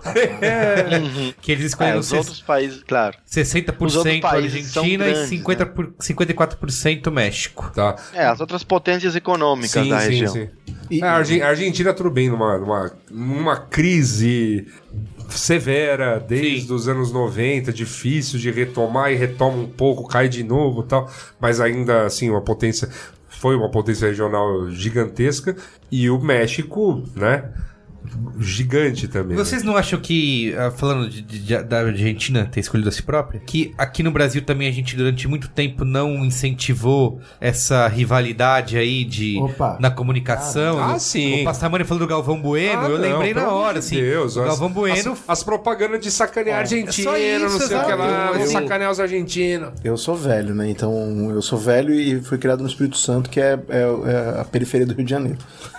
eu, eu lia, eu, eu não, eu não lia Juca que Fúria quando era moleque, eu lia Sandro Moreira, lia João Saldanha. Esses caras só falavam de rivalidade com o Uruguai. Sim. Isso era rivalidade. Por causa da Os Copa caras de vieram 50. aqui e deram a frase do Felipe Melo, tapa na cara de Uruguai, é porque o Abdul Varela deu tapa na cara de jogador brasileiro e falou: Qual é que é, meu irmão? Eu vou ganhar essa porra aqui, aqui dentro da casa de vocês. E fica quieto, que senão vai apanhar. Foi isso que aconteceu. Tipo, cara, 7x1, se, ti- Fica se tivesse câmera, seria um, o vergonçaço do nosso Maracanã. É, é, é, eu cresci sabendo disso. E não tinha Argentina nessa É, história, porque teve um 78 detalhe foi roubado, É, então, não sei o 78 quê. Mas nós perdemos marcou. invicto. Vi- O Zico adora dizer isso. Ele, ele é o único cara que jogou três Copas, não perdeu nenhum jogo, foi eliminado. Perdeu um jogo, foi eliminado de três. Porque perdeu da Argentina ganhando invicto, perdeu da, da França no empate no pênalti. É, aí perdeu. E, e da, e da, da Itália perdeu de fato, quando era a melhor seleção. Enfim, mas o fato é, 2002. a- a- essa, essa rivalidade aí, vamos pensar, até 78, ela, ela era uma rivalidade futebolística com os uruguaios. Eles que fizeram alguma coisa super grave. Penharol, esses, É, esses eu times uruguaios, Libertadores. o, o pau comia. É, cobreloa, velho. Eu sou do tempo que o cobreloa era, era importante. Esse era o clima do, do, do- do futebol, é, da rivalidade. E a Argentina meio que não era tão A Argentina surgiu, eu acho que surgiu com Maradona a rivalidade. Maradona. Né? Mas a gente... Maradona. Mas na- é louco, assim, não, não foram derrotas marcantes. A derrota... A gente ficou magoadinho e resolveu. É, a derrota lá do Canidia. tá? Do eles, Canidia, Eles é. não ganharam a Copa, não foi uma final. Sim. Logo depois. Mas sei foi lá, doída, eu- né? É, É que rolou é que na próxima nós 78, ganhamos. 82 e 90, né? Então, É, nove- nós, nós ganhamos de 80, assim, ela começou, velho. Nós perdemos 78, aí ganhamos do argentino em 82, depois perdemos dos italianos. 86 nós perdemos dos franceses, então os argentinos, hum, acho que a gente ganhou do argentino em 86. né? Não, 86 a Argentina foi campeã. Ah, oh, perdão. Olha só. Maradona fez um gol de mão É. e, e só foi o melhor da Copa, eu tô eliminando os aí. caras. Da mano de Deus. E, e depois em 90 que, que tem aquela derrota, 94 a gente ganha. Então não era uma coisa Mas tão a gente- grande. mas gente ainda- criamos essa coisa. Isso. Eu acho que é por causa do Aleve zoar a gente e fazer aquelas, aquelas coisas politicamente corretas, chamar de macaco, racista, tá errado. Mas Sim. isso virou um negócio aqui que. Não, e continuou sendo alimentado Sim. durante décadas Sim, aí, sim. né? E uma, e uma, e um- e- Mas, uma mas sem, um- sem, um fato, sem um, sem É. um motivo da- real, é. concreto. a assim. publicidade é uma das grandes Nós tomamos culpadas. tapa na cara dos caras do, do numa- Uruguai, os caras ganharam e não aconteceu E nada. não, não, e assim, numa besteira, porque se- é, é- esse é o ponto, né? Acho que a partir do momento que você passa, finalmente você vai lá, aí você conhece. Não, Ainda que você só vá pra Buenos Aires, mas tem outros rolês pra se fazer na Argentina, que aí o povo é ainda mais Sim. amistoso, amigável, tal. O, o, o portenho é o, é, o, é o morador de cidade grande, ele é arisco porque é uma cidade gigantesca e tudo mais, né? Não é. Ele também quer ser o maior do mundo. É, exatamente. Vamos, Uma a gente grande- pode ir pras considerações finais. Queria saber que, se vocês sabem o que, que a gente pode fazer pra melhorar essas. No... Cara, eu, eu Pessoalmente, né? tava Melhorar essas. de curso de idioma fica em cima da oportunidade econômica o alerta que tem de gente estudando português fora do Brasil, inclusive em Miami, a capi- verdadeira capital da América Latina, muita gente estudando português. Então, se o Brasil der Sério? mole, vão papar essa e vão, É, vão tomar. ó, com o nível de conhecimento que a América Latina, a gente demonstrando aqui com os nossos convidados, tem sobre o nosso país, aprendendo a falar português e a gente desconhecendo completamente cenários, cultura, tudo, é, é assim, realmente. E a tendência do mundo é, é aglomerar, né? Cada vez mais o Sudaca, o Latam tem uma Sim. importância do que Você o acha, que, se a local. gente for- você acha que é forte o suficiente a gente ser, sei lá, uma cultura lusófona? Não é, né? Pra impactar nesse. A gente também não sabe nada de português. Não pra sabe. É, não, não, Exatamente. Não, não, não, é pior, tudo bem. Sabe nada. Portugal você pode saber algumas coisas, mas você sabe alguma coisa sobre a cultura dos outros países lusófonos? Sobre Angola, Não, Cabo Ah, Verde. tá Cabo Mas Portugal Verde, mesmo, cara. O, o cara, o Moçambique. cara lá de Portugal tá preso. Sabe quem é? Tá preso em Portugal? Chama Sócrates. Olha esse nome, a gente não é- é- e o cara tá preso, a gente não consegue nem lembrar. Tipo, é uma força. É, é eu, verdade. eu sei porque, A gente por poderia, acaso. porque, eu assim, eu querendo- a gente poderia substituir né, o, o bacon pela linhaça, né? substituir a cultura sul-americana pela lusófona, mas não dá, tá? ainda assim não, Não, porque a funciona, gente, né? também, a gente porque também, a gente também não, não- A gente também não sabe nada sobre a cultura E lusófona. aí, vamos de novo fazer link com outro Braincast. No Braincast São Paulo, umbigo do mundo, São Paulo como... Também não sabe nada o sobre o polo Brasil. comercial e, e até político do Brasil, é uma coisa paulista. Nós somos autossuficientes, não precisamos do resto do Brasil. país, é. Quanto mais do resto do Isso, continente. é verdade. Entendeu? Então tá- é tem, verdade. tem uma coisa Cara, a gente tá. Não, mas é- tá São Paulo, daqui a pouco estamos em bairros aqui. Não, né? mas ó, Zona vai- Sul, Ah, Zona Não, Oeste. é, ah, ó, aqui rola, meu. Zona Oeste, Zona Oeste, umbigo do mundo. Isso é. Isso aí, cara. Eu não moro em São Paulo, eu moro na Zona Oeste de São Paulo. Você. É bem, é bem. Eu acho que assim. Novamente, é, a opção é sua, né? A opção é sua, caro ouvinte, né? Pessoas que, que vivem. Tem, assim, uma riqueza de cultura que eu falo que eu não conheço nada, né? Ainda. Mas o quanto eu conheço, ela é surpreendente, ela é encantadora, assim. Conhecer parte da, da cultura dos países, nossos vizinhos e também os países da América Central e do Caribe, assim, é, é muito encantador. Você tem mui- muita coisa pra conhecer de história, a parte de comida, então, putz, é, é assim, é, é magnânimo. Ô, José, você acha que com a abertura de Cuba agora vai rolar uma. Pode rolar uma aproximação mais aqui com a América Latina ou vai ser mais Estados Unidos mesmo? Que abertura de Cuba? Cuba, Cuba continua um país fechado, um regime Cubano demais, não, cubano totalitário. Não tem uma mini Cuba- aberturinha? É, que tava Grupos de achando- comunicação tem uma tem, frestinha. agências em Cuba, Isso, hein? exato. Rolling Stones foi lá. Não, é que teve, Tem teve aquela, teve aquela política regime de tá aproximação. aquela camuflagem. Não, mas teve aquela política de aproximação do Obama. É, com os Estados Enfim, Unidos. Isso não muda Unidos, nada. Ele Velozes e O Obama Furiosos. se aproximou de Cuba. Cuba não se aproximou dos Estados Unidos. Tá. Ah, o Obama, tá. isso é a grande crítica também da comunidade cubana aqui nos Estados Unidos, né? Que é uma comunidade imensa, são 20% da população cubana mora aqui nos Estados Unidos, né? Esse é o saldo do, desse processo aí cubano. E a crítica é essa: os Estados Unidos abriu tudo, é, ofereceu, abriu relações diplomáticas, é, flexibilizou várias coisas do embargo, os americanos já podem viajar, cruzeiros, comércio eh, e outras coisas, e Cuba não, Cuba continua a mesma política. Aliás, ainda desafiando os Estados Unidos, né, em muitas coisas. Por exemplo, agora na última, no desfile do 1 de maio, que é aquele desfile na Praça da Revolução, eles, eles levam um milhão de pessoas para desfilar, ficam o dia inteiro desfilando, eh, eh, marchando na frente do Raul, antigamente era do Fidel. Mas Um não é o Raul maluco Seixas, não, hein, galera? não é o Raul Seixas, né? É o Castro. ele, o maluco decidiu sair, saiu correndo no meio, na Praça da Revolução com uma bandeira americana. Cara, saíram 80 policiais é, é, a paisana em cima do cara, bateram no cara, tiraram o cara, arrastaram o cara pelo chão. O cara só, só, só, só, só tirou uma bandeira americana. Os países não têm relações diplomáticas agora, qual é o problema?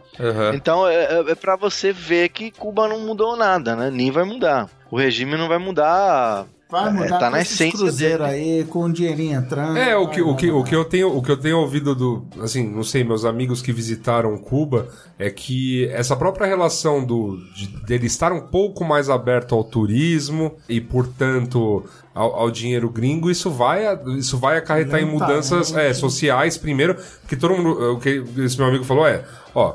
O cubano, ninguém, né? Aquela coisa, ah, em Cuba ninguém passa fome, mas as pessoas observam que quem trabalha com turismo tem mais dinheiro.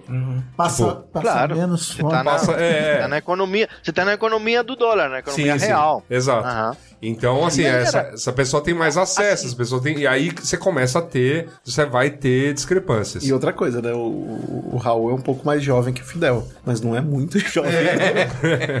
É verdade. Você ia falar aí, Não, José. é, já é um dinossauro também.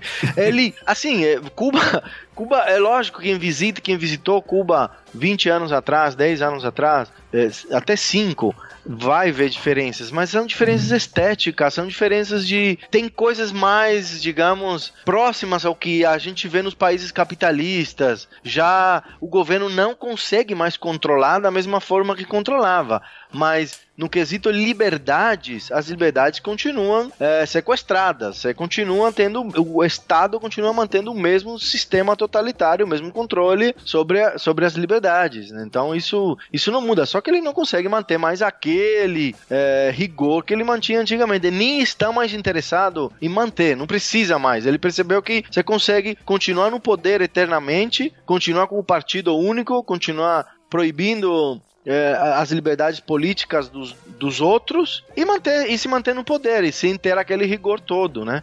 Que tinha anos atrás. Até pela força da imigração. Ame ou deixo. Ah, quem realmente é, é contra acaba deixando o país, É. então naturalmente fica uma galera que tolera, não vou nem dizer apoia, tolera mais esse tipo de política. Sim. Então é isso, gente. É isso É aí. isso. Ah, fica, o ensinamento é esse.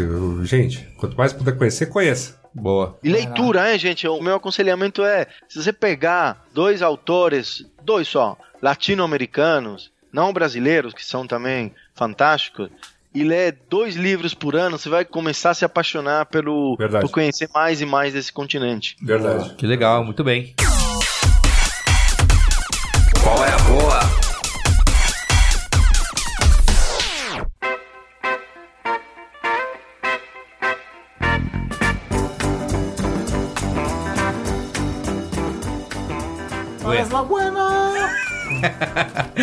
Muito bem. Quem vai mandar o primeiro qual é a buena? Qual é- qual é Luiz Assuda?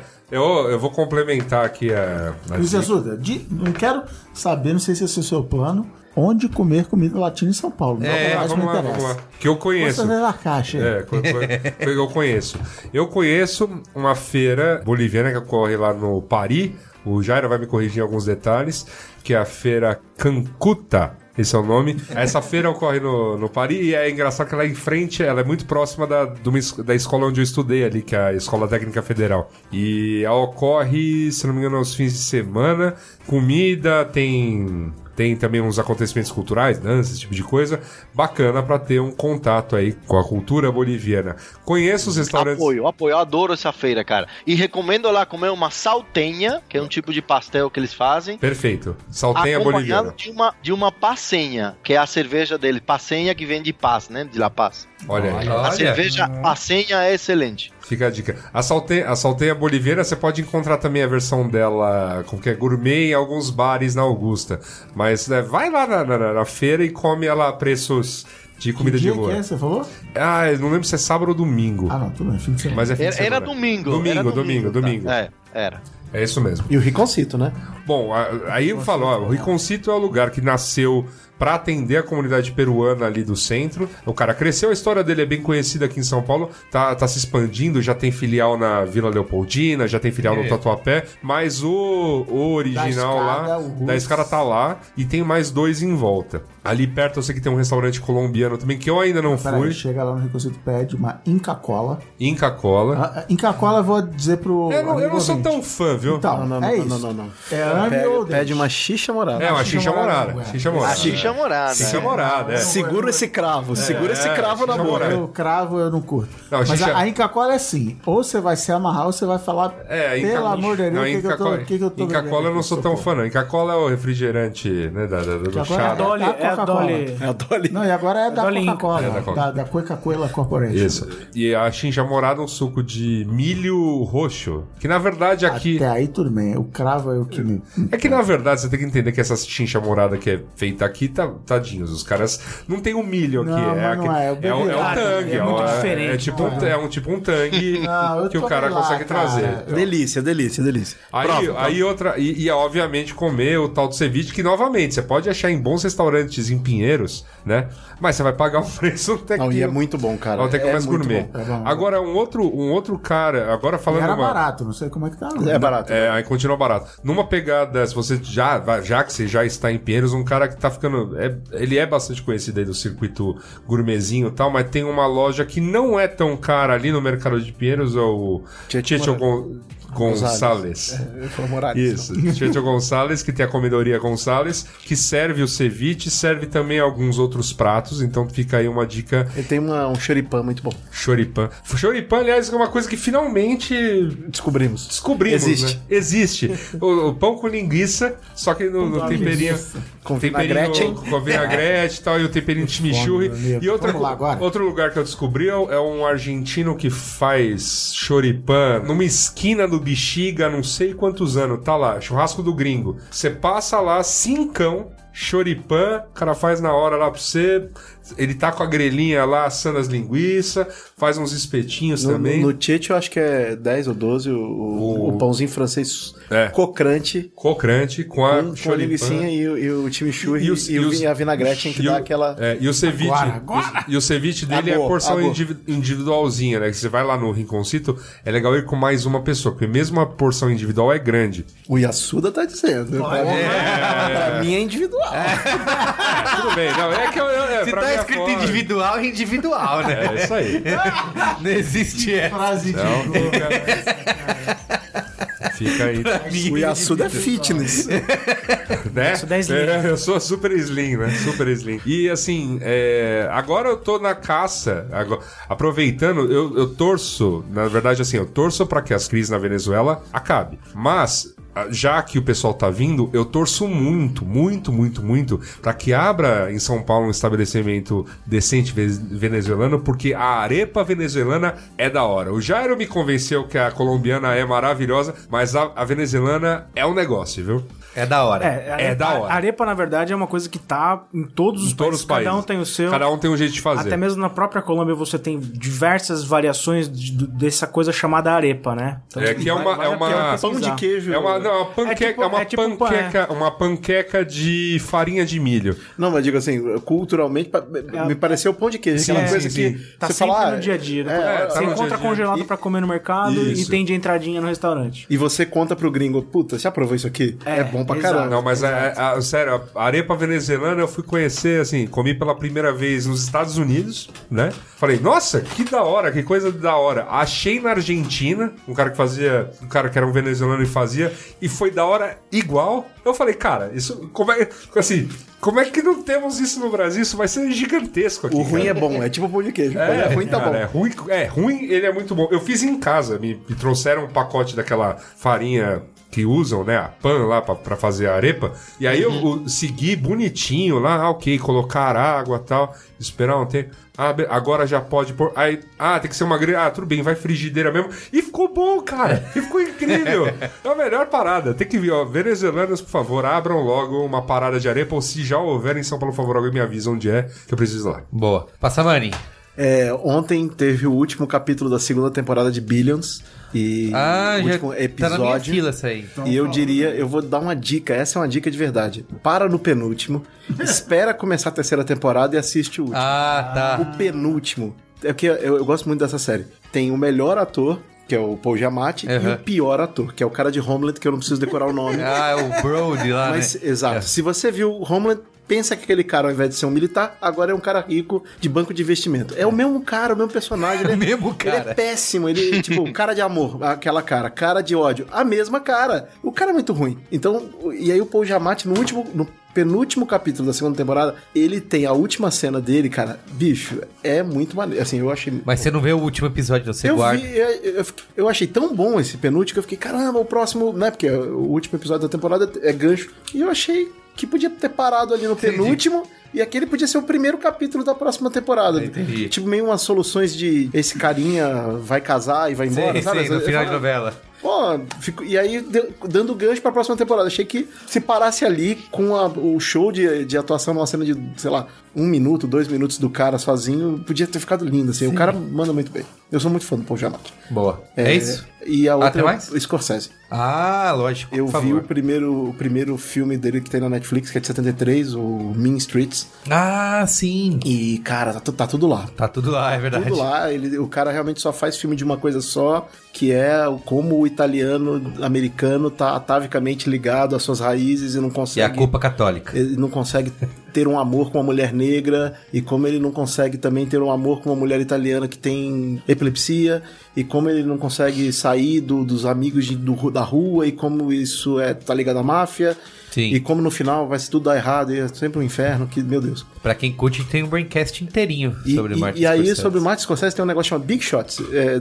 são 10 episódios, 10 minutos. Esse formatinho diferente da Netflix. Esse é muito. E são dois caras que são extras que sonham fazer um filme do, do Scorsese. Ah, mu- que legal. é muito legal, cara. Super rápido de ver, você vê. É uma hora de, de, de entretenimento, uma hora e dez, sei lá. Eu achei muito maneiro. Boa. É isso. Eu vou falar o meu aqui, tá? Tenho dois rapidinhos que primeiro esse broadcast vai ao ar na quinta-feira agora, mas na sexta estreia um podcast novo Olha aí. no B9, que é um podcast sobre cinema, que é o chama Cinemático. E a gente vai começar falando, a gente vai falar todo das estreias. Já começou bem que não tem nem pod nem cast. Não, não tem, não tem. E nem Pode Cinemático Cast. Isso, e também não é, sei lá, nada em inglês, nenhuma buzzword. Serão programas curtos, né? Até onde o santo Cristiano Dias Por favor. a reza aí, até onde você considera curto, mas sei lá, de 40 a 50 minutos, para falar das estreias da semana, de preferência uma estreia só. Se tiver mais coisas relevantes, a gente vai falar também, não só cinema, mas também streaming, Netflix também entra. A gente vai, esse primeiro programa vai ser sobre o Alien Covenant.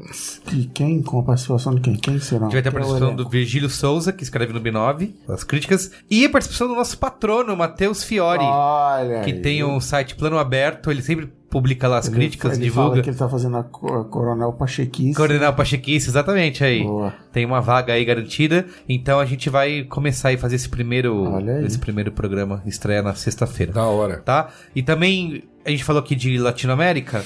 Eu gravei o meu Qual é a Boa da semana passada, que foi o livro O Homem que Amava os Cachorros, do Leonardo Padura, que é um escritor cubano. Eu gravei ontem um caixa de histórias com o nosso amigo Paulo Carvalho, que vai pro ar agora também essa semana, essa semana que o Braincast entra aí também. É só procurar e eu vi, eu discuti lá bastante sobre o livro, sobre o estilo do Padura e tudo mais. Que ele tem também uma série na Netflix que eu não vi ainda, que são As Quatro Estações de Havana, que é baseada no personagem dele, que é o Mário Conde, que é uma, um, um thriller policial. Que assim, a gente costuma ouvir é, essas histórias policiais no ar, né? São todas escuras, chuvosas, misteriosas, né? O Leonardo Padura, esse personagem dele, o Mário Conde, ele é a mesma coisa dessas histórias de detetive, só que em vez de ter essa escuridão, tem o calor, tem o suor, tem a comida engordurada, tem é, esse clima, né, de Havana nessas histórias de detetive, assim. Então, tem- dá pra assistir- quem quiser assistir essa na Netflix, tem lá também. E aí, o meu qual é boa também, temático, eu assisti recentemente um filme que chama Libertador, que é um filme é um- é um venezuelano, é o filme mais caro já produzido na Venezuela, uma superprodução, tem um ator aí é, latino que tá bem famoso fazendo vários filmes em Hollywood agora, que é o Edgar Ramírez. Ele conta a história do Simão Bolívar, né, de como ele... O quê? Olha. ah, chama o golpista aqui. Bolivarianismo aí. Bolivarianismo, volta pra Cuba, Isso, aquela coisa toda. Plata ou plomo? Conta a história de como ele era um almofadinha mimado, que não queria saber de nada, queria viver a vida dele do jeito que era, e de repente ele resolveu puxar a espada e libertar a América. É do Bolívar ou do Che Guevara? É, a mesma história, cara. Isso. E assim, o que o filme, cara, é uma mega produção, é que se você assiste com olhares preconceituosos, ah, um filme venezuelano vai ser uma merda, mas assim, é um é, realmente um brilho nos olhos, né? Só pra usar uma Ah, cara. uma, uma, uma produção incrível. O que ele, o que você vê que ele perde é que como ele tem só duas horas de duração pra contar essa história toda e também provavelmente a verba deveria estar acabando, da metade pro final já é meio corrido, né? Eles constroem bem essa história. uma trilogia com Peter É, assim, deveria ser pelo é, poderia ser uma trilogia ou, ou um seu filme aí beirando pelo menos umas três horas. Se fosse uma Acho- série, né? é uma série, mas assim, cara, você vê que tem muito potencial, é- é- ele consegue ser impactante ainda assim, com esses problemas. E tem a presença do, do ator, eu não sei o nome do ator, mas esse é o nome do personagem mais famoso dele, que é o Ramsay Bolton. Game of Olha Thrones. aí. Ele tá, ele tá nesse filme também. Então vale a pena. Pô, e- uma super, pra Venezuela é uma super produção mesmo, uma né? super produção, é, uma- é o filme mais caro já feito. E onde é que acha no Brasil? Agora está na Netflix. Na Netflix, pô. Faz uma- algumas semanas que tá na Netflix Libertador. Procura aqui, vale a pena uma. Não é, vai ser tão bom quanto o filme do Plano Real? Não vai, não vai.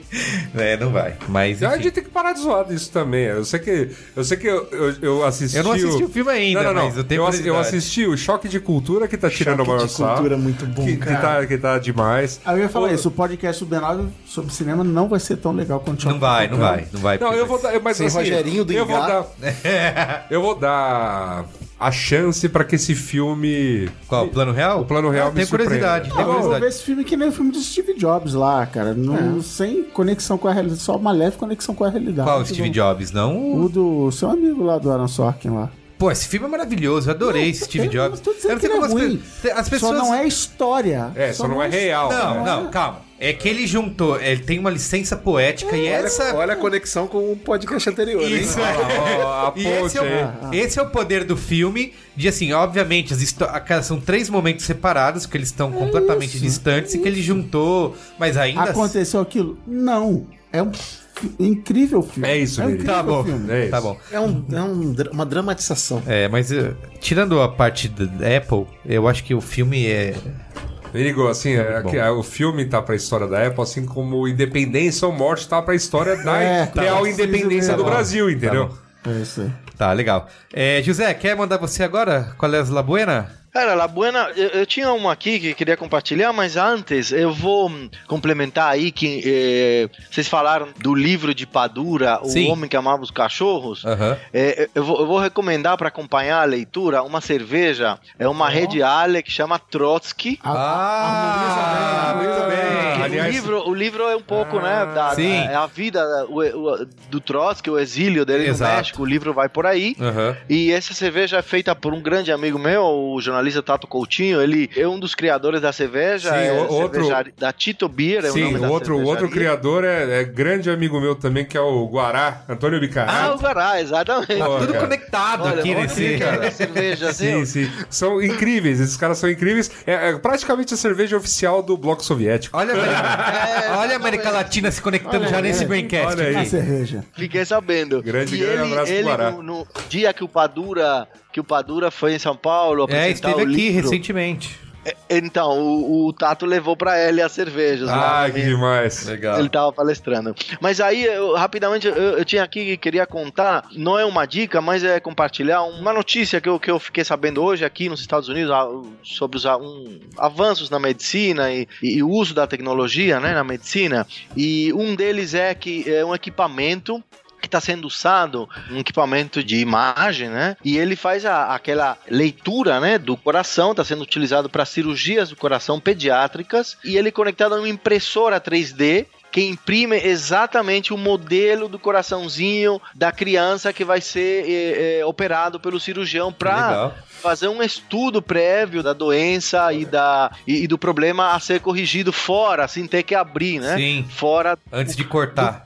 é, antes de cortar. E, e a outra também nessa mesma área que eu achei fantástica é a realidade virtual vai ser utilizada também nas cirurgias. O mesmo equipamento ele vai fazer uma leitura, já um equipamento mais sofisticado, ressonância ou, ou tomografia, ele vai fazer um desenho em 3D do órgão a ser, a ser operado, né? E um- um- uns óculos especiais que o cirurgião vai colocar e com realidade virtual ele vai entrar no órgão. Né? Ele já foi escaneado e o cara vai entrar com esses óculos lá e vai poder observar, tocar, ver. Quem já viu, esteve numa máquina dessa realidade virtual ah, sabe como que é fantástico, como é é impressionante o, a realidade, diga-se de passagem, que aquilo consegue passar, né? Impressionante. Então, isso vai estar entrando na medicina e vai ser usado proximamente em, em processos cirúrgicos. Legal. É isso. Bacana. Muito bom. Jairo, Jairo, Jairo Herrera. manda aí. É o seguinte, a minha coleia boa é receitinha de arepa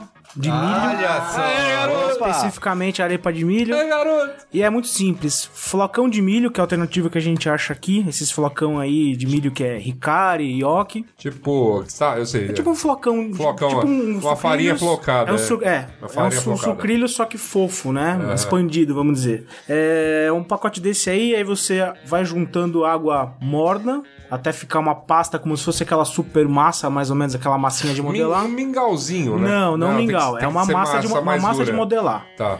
É, aí você junta para um pacote, você pode pôr mais ou menos aí uns 400 gramas de, Tá. de mussarela. sal e manteiga. Aí você pode pôr uns 200 gramas de manteiga. E aí você vai misturando isso daí. Preferencialmente você deixa o flocão de milho de molho um pouquinho para ele poder ter aderência. Aí dá uma provada, mesmo crua, não tem problema, é gostoso. E na verdade é uma mistura de um milho com a mussarela, com sal Bom, e, a, farinha, e a queijo, manteiga, você quer que... É, exatamente. Tá errado. Mas isso que é muito legal, porque é muito simples e é muito gostoso e muito diferente dos, dos paladares nossos Isso. aqui. E aí você fazendo essa massa, você faz como se fossem uns hamburguinhos aí, vamos dizer, e uma frigideira bem quente, você deixa ela dar uma dourada. Pode fazer aí um hamburguinho, tá ótimo, né? Pra não ficar aquela coisa meio crua por dentro, né? É, eu, eu, go- eu gostava, seca. eu gostava de achatar um pouquinho mais que o hambúrguer. Deixava mais grosso que uma panqueca, mas mais. É que é outra mais coisa, fino cara. que hambúrguer. É. Mas é outra tipo coisa. um dedo, dois dedos. É um, um de- depende do, do- do dedo, mas um dedo tá bacana. Um dedo. Porque é, você... Então não, é mais ou menos o que eu deixava, um dedo. Não. É que hambúrguer pra mim é. é, é, gru, é, É, vamos grande. dizer, um centímetro de altura, você consegue bom. ter a sensação da crocância, da casca que fica e também do queijo aí que vai derreter. Legal, legal. Então, Tipo batata show. Tipo batata show.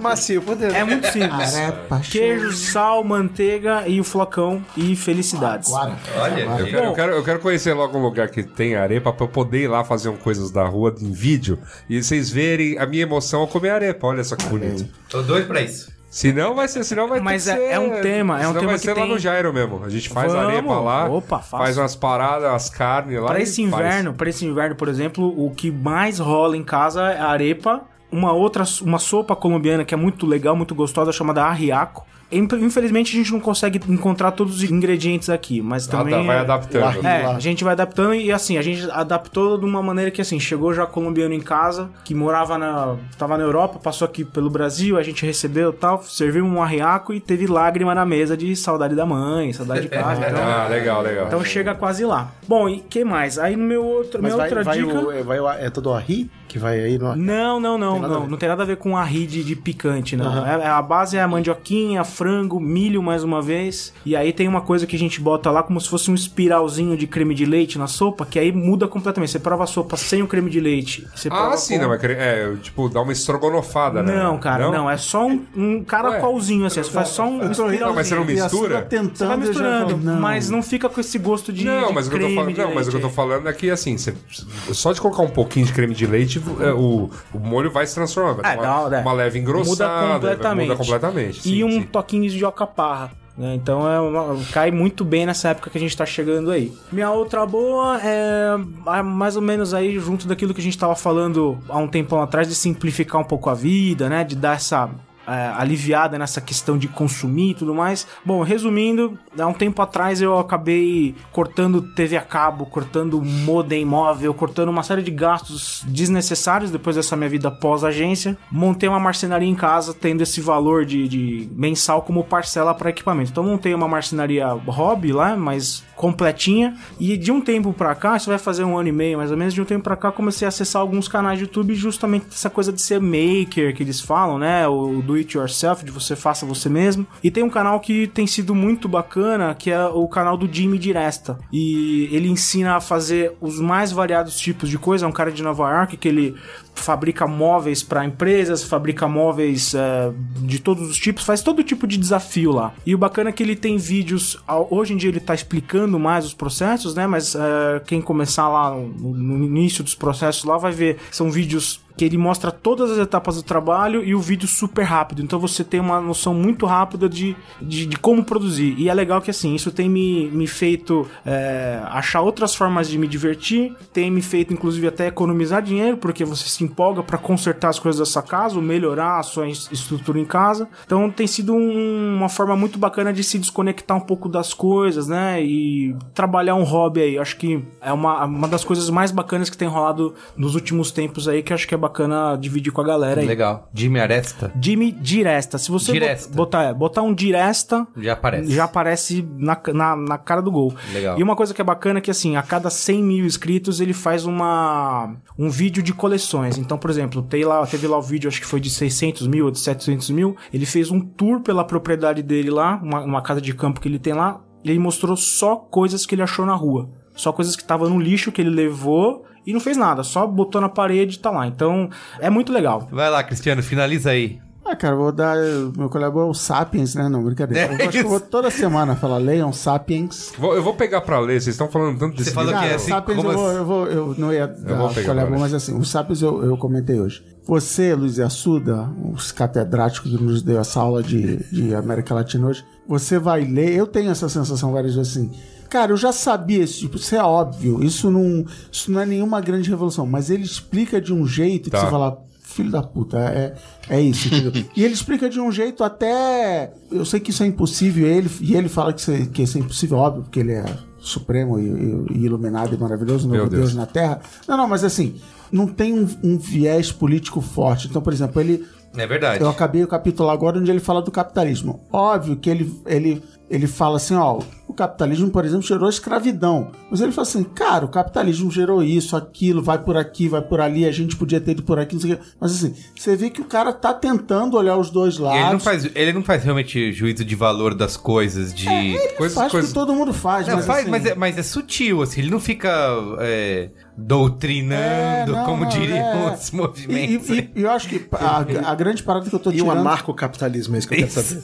Não, por exemplo, ele explica, ah, que ele chama de humanismo liberal, o capitalismo. Ele acredita nisso, nisso, nisso.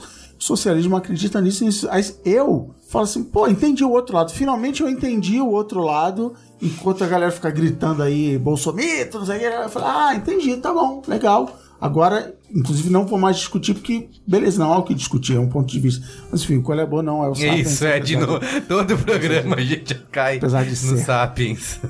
Primeiro, qual é a boa? Na dica aí de então ler dois livros Ah, é. latino-americano. Você já deu um, eu vou dar o outro mais clássico de todos, 100 Anos de Solidão. Eu li no fim do ano, pela primeira vez. Tem provavelmente o melhor início de livro ficção que eu já vi. E, cara, é, é legal pra caramba. E a gente que cresceu vendo aquelas novelas de realismo, como é que é? Como é que é o nome? Fantástico. Realismo fantástico. Dias- do- Realismo do Dias fantástico. Gomes e tal. Vem dali, né? Uhum. É, o Dias Gomes saiu dali, então tem uma conexão Copiou, legal pode falar. copiou. É, e é uma história legal, uma história de família, e é tem comédia, drama, romance, aventura, tem, tem tudo ali. E um final legal também. Outra dica latina, procure aí na sua rede social azul. Não, não pode porque o Twitter é azul. A também. minha, eu deixo Facebook. eu deixo uma também que eu, a vez que eu participei do Caixa de Histórias, é, eu dei um livro latino-americano justamente falando isso. Foi o primeiro livro latino-americano que eu tinha lido e foi, na- e foi, assim, falei envergonhadamente, li ele na faculdade e tal, mas foi o contato com outra coisa que não fosse poesia do Neruda solta. Que foi? O Os Filhotes do ah, Mário do Vargas Vargas Llosa. Vargas Llosa. Isso. E procure aí no seu Facebook Liniers, L-I-N-I-E-R, que é um quadrinista argentino Que teve exposição no Brasil. que é de fuder é animal. Se, Se você tiver a oportunidade Macanudos. de alguém vai a Buenos Aires trazer o, o tipo o livro né, encadernado, que é o Macanudo é, da, da coleção dele. Eu comecei, um amigo falou: Ah, cara, lê esse cara aqui. eu fui na livraria, comprei, e é animal. E nem vou. Vai lá no Facebook, dá uma sacada, lê vários em sequência. Eu tenho meu Facebook configurado para Ele publicou alguma coisa, aparece um alerta para mim. Eu Ele só está tenho isso vivo e com- produzindo, Está e um produzindo. Eu só tenho isso com o Humans of New York e o, e o Liniers. E a terceira dica, que é, falamos aqui de idiomas, eu acho que eu já dei essa dica aqui, mas vale, é o Duolingo, o aplicativozinho, o app, é, que é a corujinha verde, ele é totalmente de grátis para aprender idiomas. E ele Tô reforçando meu espanhol lá. ele tem português e espanhol. E ele. E eu acho ele animal porque ele é da, da nova. Da, da nova onda de, de- da educação e tal, que ele não te explica o idioma. Ele não fala assim. Como são os. Como conjugar verbos em espanhol? Ah, a primeira. Cara, ele fala assim: ó, tá aqui uma frase em português, traduz pro espanhol. Tá aqui do espanhol, tradu... volta pro português. Escolhe as palavras. Óbvio que ele começa mega básico, assim, papai, mamãe, Sim. sabe? Aqueles negócios. e é Cueca, óbvio, coela. cueca, coela. tal. Vergüenza. Mas é, você vai aprendendo por força bruta. Você, você vai errando. Pô, mas por que, que eu errei? Ah, aí você começa a ver o padrão. E Cara, no final ele repete a pergunta que você errou. é. A minha, a minha grande chateação nesse, nesse aplicativo é configurar o teclado pra botar o tio Ah, sim. Você tem que configurar o seu, o seu Google, teclado. Google Keyboard. É, não, eu, eu, eu uso Olha o só você Key. aí, eu uso o Google Keyboard aqui, olha O só. Swift Tá por Key, mas é mó, cara, mó Não, o treta, Swift Key, o- é, então o que que eu faço? Eu tenho o meu teclado Samsung configurado para espanhol e o meu Swift Key configurado para português. Então eu vou alternando, dá um pouquinho de trabalho, mas eu vou É que assim, eu, é que eu fiz a cagada de deixar pra graças o meu Swift Key sempre de- ne- nessas três línguas. Pra me corrigir em português e Isso, inglês. isso. E pra ter o teclado japonês, quando eu quiser Ah. fazer graça. E por isso que eu fico mandando as coisas pra vocês. Onde eu quiser Então, aí fazer. instala um, um- um outro É teclado. verdade. o, o teclado Sério, do o Google Google. Keyboard é muito, muito legal, porque você clica lá na, na- na- no, no- E já escolhe a no planetinha, segura e ele abre as- o menu com as, com as Não, línguas. isso é, isso é da Apple, isso é padrão da Apple. É, Todos os teclados da desculpa, Apple têm um planetinho. eu- Você me pegou agora que eu tô com o telefone da Apple. E aí? Eu me mato? Tá, eu vou dar uma, Tá, funcio- tá funcionando aqui. eu vou tá- dar uma tá olhada, rodando. eu vou dar uma olhada se algo muda, se eu vou É, colocar ele e dou uma. É bem facinho de usar. Mas é Tá bom. legal, Duolingo. E agora é óbvio que pro português e espanhol ele tem uns, uns negócios engraçados que ele fala assim: traduz aí, casa. Aí você, hum, casa. Né, Tem, Casa. tem várias coisas que, que- Mas é legal, pra você aprender. Ah, legal, essa palavra é O. Duolingo me pega é. porque ele, eu, Eu- é que, é que Eu tem algumas lições que cansam. A lição que eu fiquei traduzindo bebe água foi foda. eu configuro pra ele me ficar mandando alertas, né? Todo dia. Sim, sim. E aí eu sempre vou ignorando, mas ele tem um alerta que me faz abrir, que é assim. Parece que esses alertas não estão funcionando. Vamos parar de enviar por enquanto. E eu, não, não. Aí eu- Calma, calma. Aí, calma. Passou, passou. E assim, visivelmente, me disseram que o meu espanhol melhorou depois que eu comecei a, Olha. A usar o Duolingo. Muito bem. Então, Ah, é que você também, mas você também tá viajando bastante, né? Colocar em uso é importante. sim, não, não ter vergonha Vergonha. é uma boa dica também. Muito bem, gente. Muito bom, hein? E voltou ó, dica fundamental: se puderem, viagem pela, Melhor dica. pela América Latina. Alô, Meu Deus. aéreas, patrocínio. É, pode A mas assim, Bianca. Bianca, Lan, A Bianca. Copper Lines, Aeroméxico, o que mais? Ó, então vamos daí, Vamos ó. aí. Braincast. Turnê, Tá. Braincast Tour da América Latina. América Latina, por favor. pô. É, é sério, viagem mesmo. Aí a gente não vai lá, não sabe falar, vai ter que falar, fazer inglês. Não, eu faço. Aí vai ser vergonha. Não, né, jamais, nós vamos levar Cris Dias, Hamas. o, o embaixador do Portunhol Day no Brasil. Ah, é verdade. E vamos fazer Então, em eu vou dar Portunhol. outra dica. Boa, boa, pegando esse gancho aí. Se você estiver numa reunião Por favor, em brasileiros, portunhol. bra- se, se Se vocês... você estiver Eu não em uma reunião, na Reunião. reunião Meeting, vale. porque tem- tem em uma meeting, Tem na letra. não tiver um americano ou inglês, só tiver brasileiro e latino-americano, não faz a reunião em inglês, faz em portunhol. Faz em Ah, Portunhol. e começa assim, ó. Vou ensinar, vou ensinar a lição mais importante de portunhol que tem. Olá, sou Cris, sou de Brasil, perdona-me por mi portunhol. Pronto, você fala assim, você fala assim. Eu uso essa técnica com perdão, solo hablo portunhol portunhol Aí a pessoa já fica. Aí ela fala: seu portunhol é melhor do que o meu português, então vamos Isso, embora. exatamente. Então, assim, E aí você dá a mão você não vai tá que passando o papel ridículo de falar uma língua que não é Isso, ah, de que não é de ninguém. universal do comércio das putas que pariu. É Fala de mandarim. ninguém.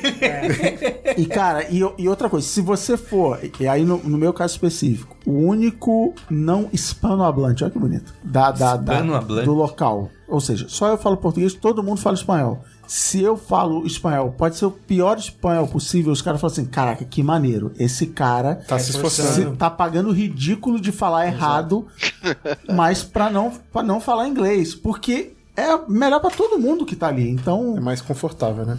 Boa. vamos, vamos, vamos nos unir. Muito Vamos bem. nos unir, vamos Valeu, unir. galera. Muito bom. Até a Valeu. próxima. Tchau. Beijo pra Sandra. Alô, abraço.